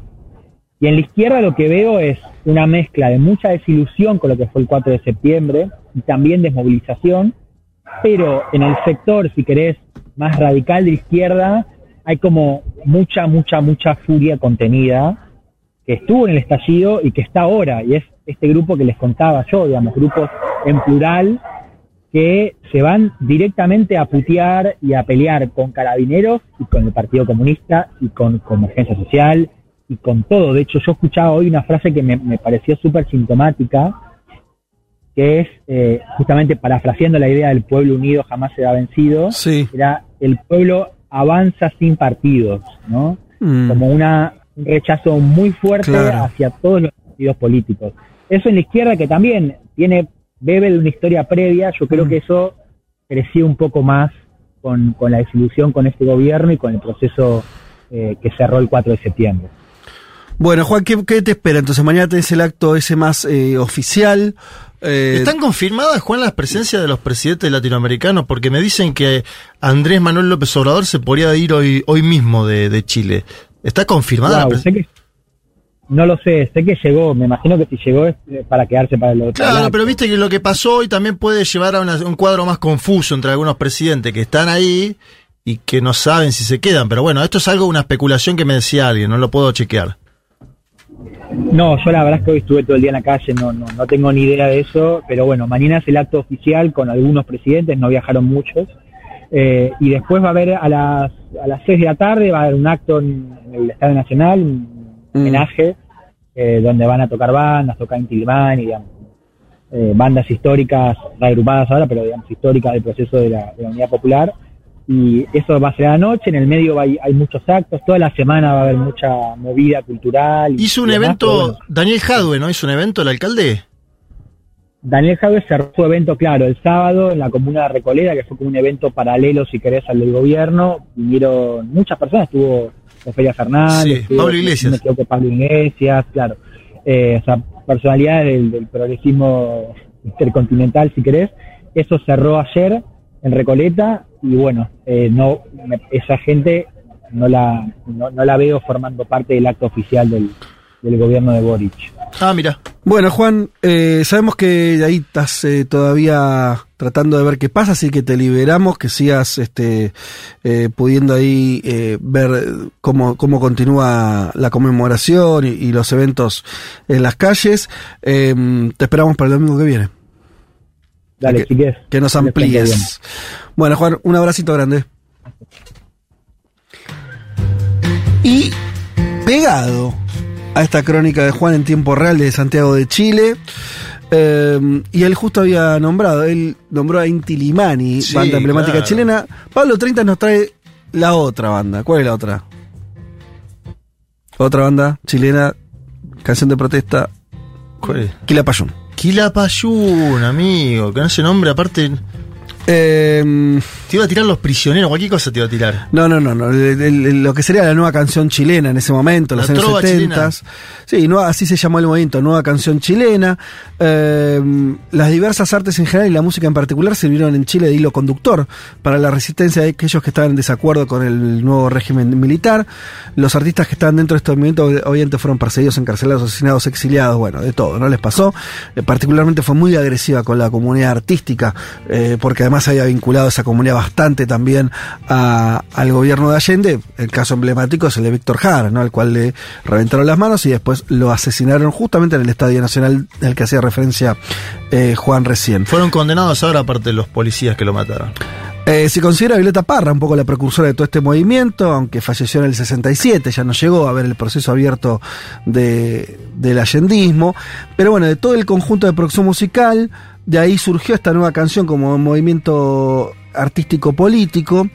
Eh, y un poco, también lo nombró Elman recién, surgen dos este, canciones, consignas representativas, El pueblo unido jamás será vencido y Venceremos. Comenzaron a, a proliferar además peñas folclóricas por todo el país en aquellos tiempos, que además era un punto de encuentro y unión de diferentes grupos disidentes.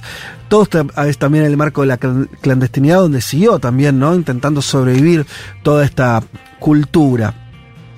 Vamos a escuchar a un emblema de este movimiento. Estamos hablando entonces de eh, Quilapayún, esta banda, eh, este grupo formado en los años 60 y que tuvo un- un- una trayectoria y la tiene todavía. eh, es- es- está vigente hasta el día de hoy y es una de las este, eh, bueno banda- bandas conjuntos emblemáticos de esta nueva canción chilena. Vamos a escuchar algo que remite además a la historia española, que se llama Que la tortilla se vuelva. Sí, me encanta. La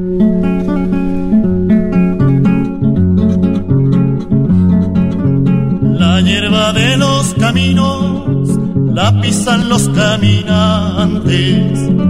La hierba de los caminos la pisan los caminantes. Y a la mujer del obrero la pisan cuatro tunantes de esos que tienen dinero. Y a la mujer del obrero la pisan cuatro tunantes de esos que tienen dinero.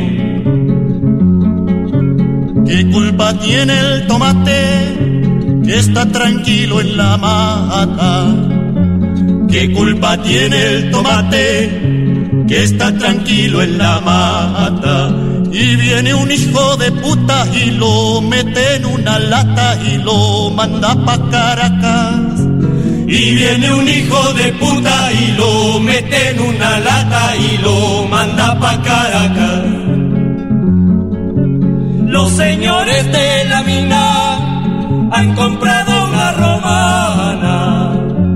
Los señores de la mina han comprado una romana para pesar el dinero que toditas las semanas le roban al pobre obrero. Para pesar el dinero que toditas las semanas le roban al pobre obrero. Cuando querrá el Dios del cielo que la tortilla se vuelva. Cuando querrá el Dios del cielo que la tortilla se vuelva. Que la tortilla se vuelva, que los pobres coman pan y los ricos mierda, mierda. Que la tortilla se vuelva, que los pobres coman pan y los ricos mierda, mierda. Que la tortilla se vuelva, que los pobres coman pan y los ricos mierda, mierda. Un programa donde hablamos del mundo para querer un poco más a nuestro país. Federico Vázquez, Juan Elman, Juan Manuel Carr, con Violeta Weber y Malena Rey. Un mundo de sensaciones.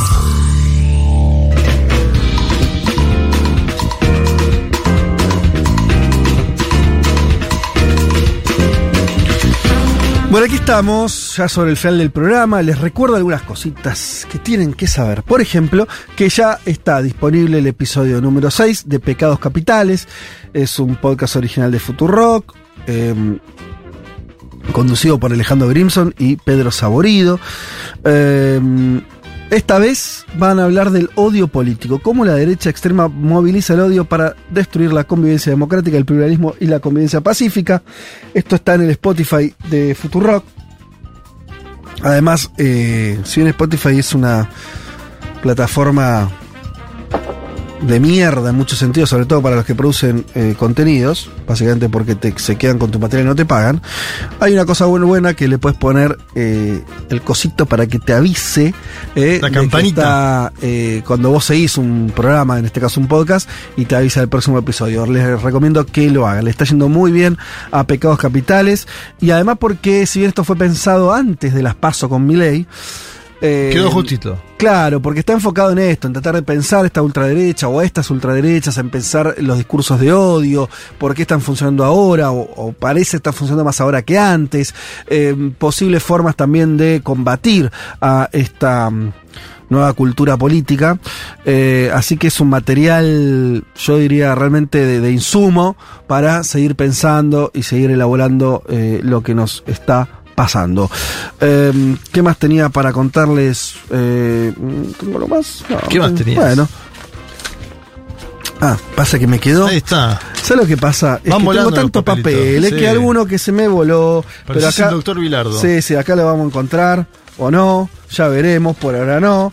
Pero, ah, Dios santo. ¿Está Acá está, está? acá está, acá está. Ahí está. Eh, no, tenía para contarles esto, necesitaba el apunte para algún dato en particular, para no equivocarme con horarios y demás, pero esto se lo venimos comentando en la radio hace muchos días, que es eh, que Futurock invita a todo el mundo, los que estén más o menos cerca de, de, del AMBA, de la Ciudad de Buenos Aires, a festejar el Día de la Niñez en Ciudad Oculta, eh, el sábado 16 de septiembre, el próximo sábado sería entonces, eh, estoy diciendo bien, ¿no? Sí, ya el próximo es 16. En, de 12 del mediodía a 8 de la noche vamos a estar eh, compartiendo eh, con todos los que vengan este Día la Niñez en Ciudad Oculta. Va a estar haciendo actividades, hay juegos, shows, eh, hay inflables, hay una entrega se hace una entrega de juguetes muy importante para todos los chicos del barrio. El punto de encuentro es Avenida Argentina y Avenida Piedra Buena. Avenida Argentina y Avenida Piedra Buena, por en Google Maps si se fijan dónde es. Eh, y por eso est- esto que estamos haciendo desde Futurock con el Instituto de Formación Villero, que tiene ahí como referente, uno de los referentes a- al Pitu Salvatierra, estamos iniciando además una colecta de juguetes, ya la iniciamos, en realidad estamos continuando, juguetes para bebés, para niños, para adolescentes, te sumás donando, eh, eso va a estar buenísimo, por supuesto tienen que ser juguetes en perfecto estado, que estén buenos, obviamente, ¿no? Eh, y nos los hacen llegar. ¿A dónde? Desde mañana hasta el 15, hasta, ese, hasta el sábado. No, perdón, el actividad es el sábado 16, Hasta el viernes. 15. Desde mañana lunes hasta el viernes. Eh, recibimos todos esos juguetes en Medrano 725 entre las 10 de la mañana y las 5 de la tarde. Y si no tenés para donar, siempre podés ayudar un montón con lo que puedas. eh, y acá te damos el alias para que lo hagas.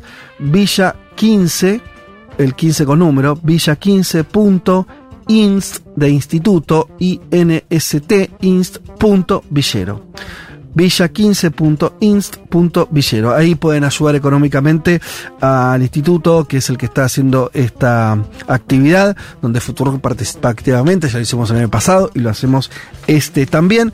Y los convocamos a que vengan también ese día, como vamos a estar nosotros. Dicho esto y aprovechando ya los últimos segundos de este programa, eh, che, la cantidad de mensajes que cayeron esta vez eh, es impresionante. Yo les pido una sola cosa. Domingo que viene no me hagan la misma y tengamos que andar diciendo, "Ay, no, escucha, manden su mensaje, viejo. No tienen que ser 800 mil como fueron. A veces se necesita una prueba de amor en los vínculos. Bueno, la han dado. La han dado. han dado, han dado. Una prueba de amor con, con sus particularidades, ¿no? Por ejemplo, no falta el que nos enrostra. ¿Qué Que se pasó? está por morfar un costillar de cerdo. Y bueno. eh, y papas con manteca y romero. Que mande la próxima. Desde la falda. Sí, desde la falda. Esto lo hace Juan Domingo Otobre. Eh, tenemos de todo. Eh, hay muchos mensajes donde saludan a Viole por la columna que hiciste. Muchas gracias. Eh, te leo alguno, es tal cual. El, el norte de Argentina se parece más al sur de Bolivia que al sur de Argentina. Bueno, eh, nombran cosas que, que dijiste en la columna. También lo hace. ¿Qué más? Eh, Alejandra que dice que bueno introducir el problema de las economías del decrecimiento, un tema que, que tiraste ahí al final y que vamos a estar discutiendo seguramente en otros programas. Eh, bueno, teníamos un montón de mensajes, sobre todo desde lugares que nos escuchan. Lo hace Inés desde Olivos y Foto con Gatitos. Mm. Eh, firme acá todos los domingos manejando, sabrán disculpar. Bueno, dice Gabriel, que se arribó a mandar un WhatsApp mientras manejaba. ¿eh? Bueno, Polémico. ya, eso ya no. Lo de- queda a tu criterio. Eh, fotos de perro también. eh, que nos muestran qué sería este este can, qué tipo de Ay, yo desconozco totalmente. salidos desde. Houston. Estoy manejando y los estoy escuchando. ¿Cómo está saliendo el tema de, del auto? Maneja mucho, ¿no? Esto lo hace Rocío, nos manda este mensaje de Houston, United States, un mundo de sensaciones y desayuno, nos dicen por ahí también. Eh, desayuno, ah, mirá, el- el- este hizo lo que, o esta, a ver, ah, no, este, Maximiliano. ¿Vieron la idea, che, que- cómo me comería una sapi fría con el mate? Oh. Desayuno O de sea que campeones. ayer Esto comió pizza colocó. también. Desayuno de campeones. Y además te agrego que una porción es con una dos buenas rodajas de salame y la otra parece, no sé si es Roquefort o Fugaceta. Tranqui no es, tranqui no es. Nos saluda Martina y Diego desde Cordobeses en Santiago de Chile. Mira. Cocinando unas empanitas criollas, escuchándolo y esperando a que Elma nos ilustre un poco sobre la previa de los 50 años del golpe. Bien. Eh, ¿Cómo que no hay audiencia? Acá estamos, besos Sonia. Eh, no es playa, pero Rita Lee decía que la playa paulista es el Ibirapuera. Uh, enorme parque. El Parque Ibirapuera, vos ahí tuviste, ¿Viste? ¿no? Tuve un de- ¿Es tu lugar en San Pablo el Tuve parque? una, una emocional con ese Sí. parque. Dije, ah, Era acá, una dijiste. envidia que tuviera ese parque y nosotros no. Arr, pero qué lindo. Hermoso. Saludos de este parque con nombre Tupí Guaraní, en la mayor metrópoli de Sudamérica. Eh, nos lo dice. mm, Bueno, no está, no está tu nombre. Bueno, pero te saludamos, amigo, que mandaste una foto ahí con auriculares, escuchando en ese enorme parque que tiene en San Pablo. Eh, hay gente que está haciendo panqueques de banana. Eh, Ana Belén escucha mientras pasea a su perro. Nos saludan de Santa Fe Capital, esto lo hace Manuel. Hoy hay elecciones en Santa Fe. Hoy hay elecciones. Y en la ciudad de Rosario, ¿no? Mandamos un saludo, mira, a Juan Monteverde, que pelea la Sí. alcaldía. Sí. Estuvo el año pasado en Brasil en las elecciones donde ganó Luis Ignacio Lula da Silva. Y yo en un momento saqué una foto de Jeremy Corbyn y aparecía Monteverde en la foto. Nunca me llegaron tantos mensajes de Instagram. Eran ciudadanos de Rosario. Nunca me Ah. llegaron tantos mensajes de Instagram diciendo, está Juan Monteverde también en la foto, como diciéndome, ¿qué me importa Jeremy Corbyn? Se veía de lejos, Juan. Le mandamos un saludo, ¿no? Que, que le vaya bien hoy. Ojalá. Albóndigas y pastas para mi amor. Pato, que lo amo.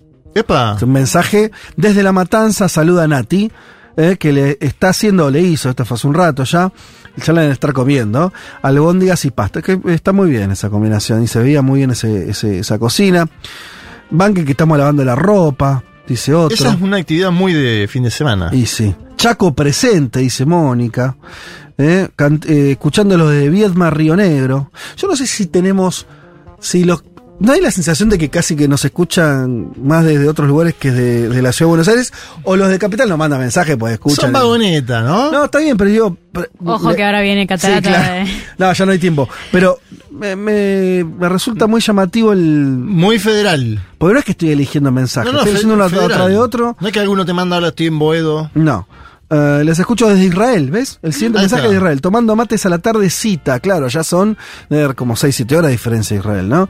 Saludos Julieta. Lo pide, lo tienen un ejército de trolls del bien, dice. Bueno. Saludos de Córdoba también. En este caso, Fernando desde Valle de Anizacate. Escuchando y haciendo jardinería. Eh, escuchando un mundo en mi taller como todos los domingos.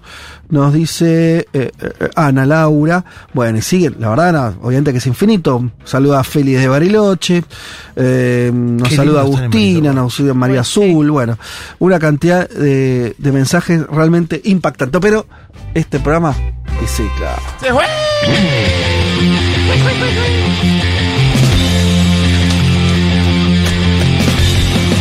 Eh, señoras y señores, eh, muchas tardes y buenas gracias. Y bueno, se terminó todo por hoy. Les digo que también nos escuchan en San Martín de los Andes y está, está lloviendo. Le mando un saludo a Damián Elena. Estazoni, que es de la selección sub-20 de la Argentina de futsal, que nos está escuchando desde Venezuela. Un saludo muy grande para él. Entramos Hipercampeón a con- la- el, el futsal, mirá vos. La Argentina tiene No, selección no, de y, futsal. Y Futurock y Mundo de Sensaciones. Sí, claro. Mirá vos. A fondo. Penetrando en todos los campos. En todos los campos posibles. ¿Están jugando en Venezuela ahora? El futsal está jugando el sudamericano, así que le mandamos un saludo a. Damián y a la selección argentina. No esperemos que sea con triunfo. Totalmente. Bien.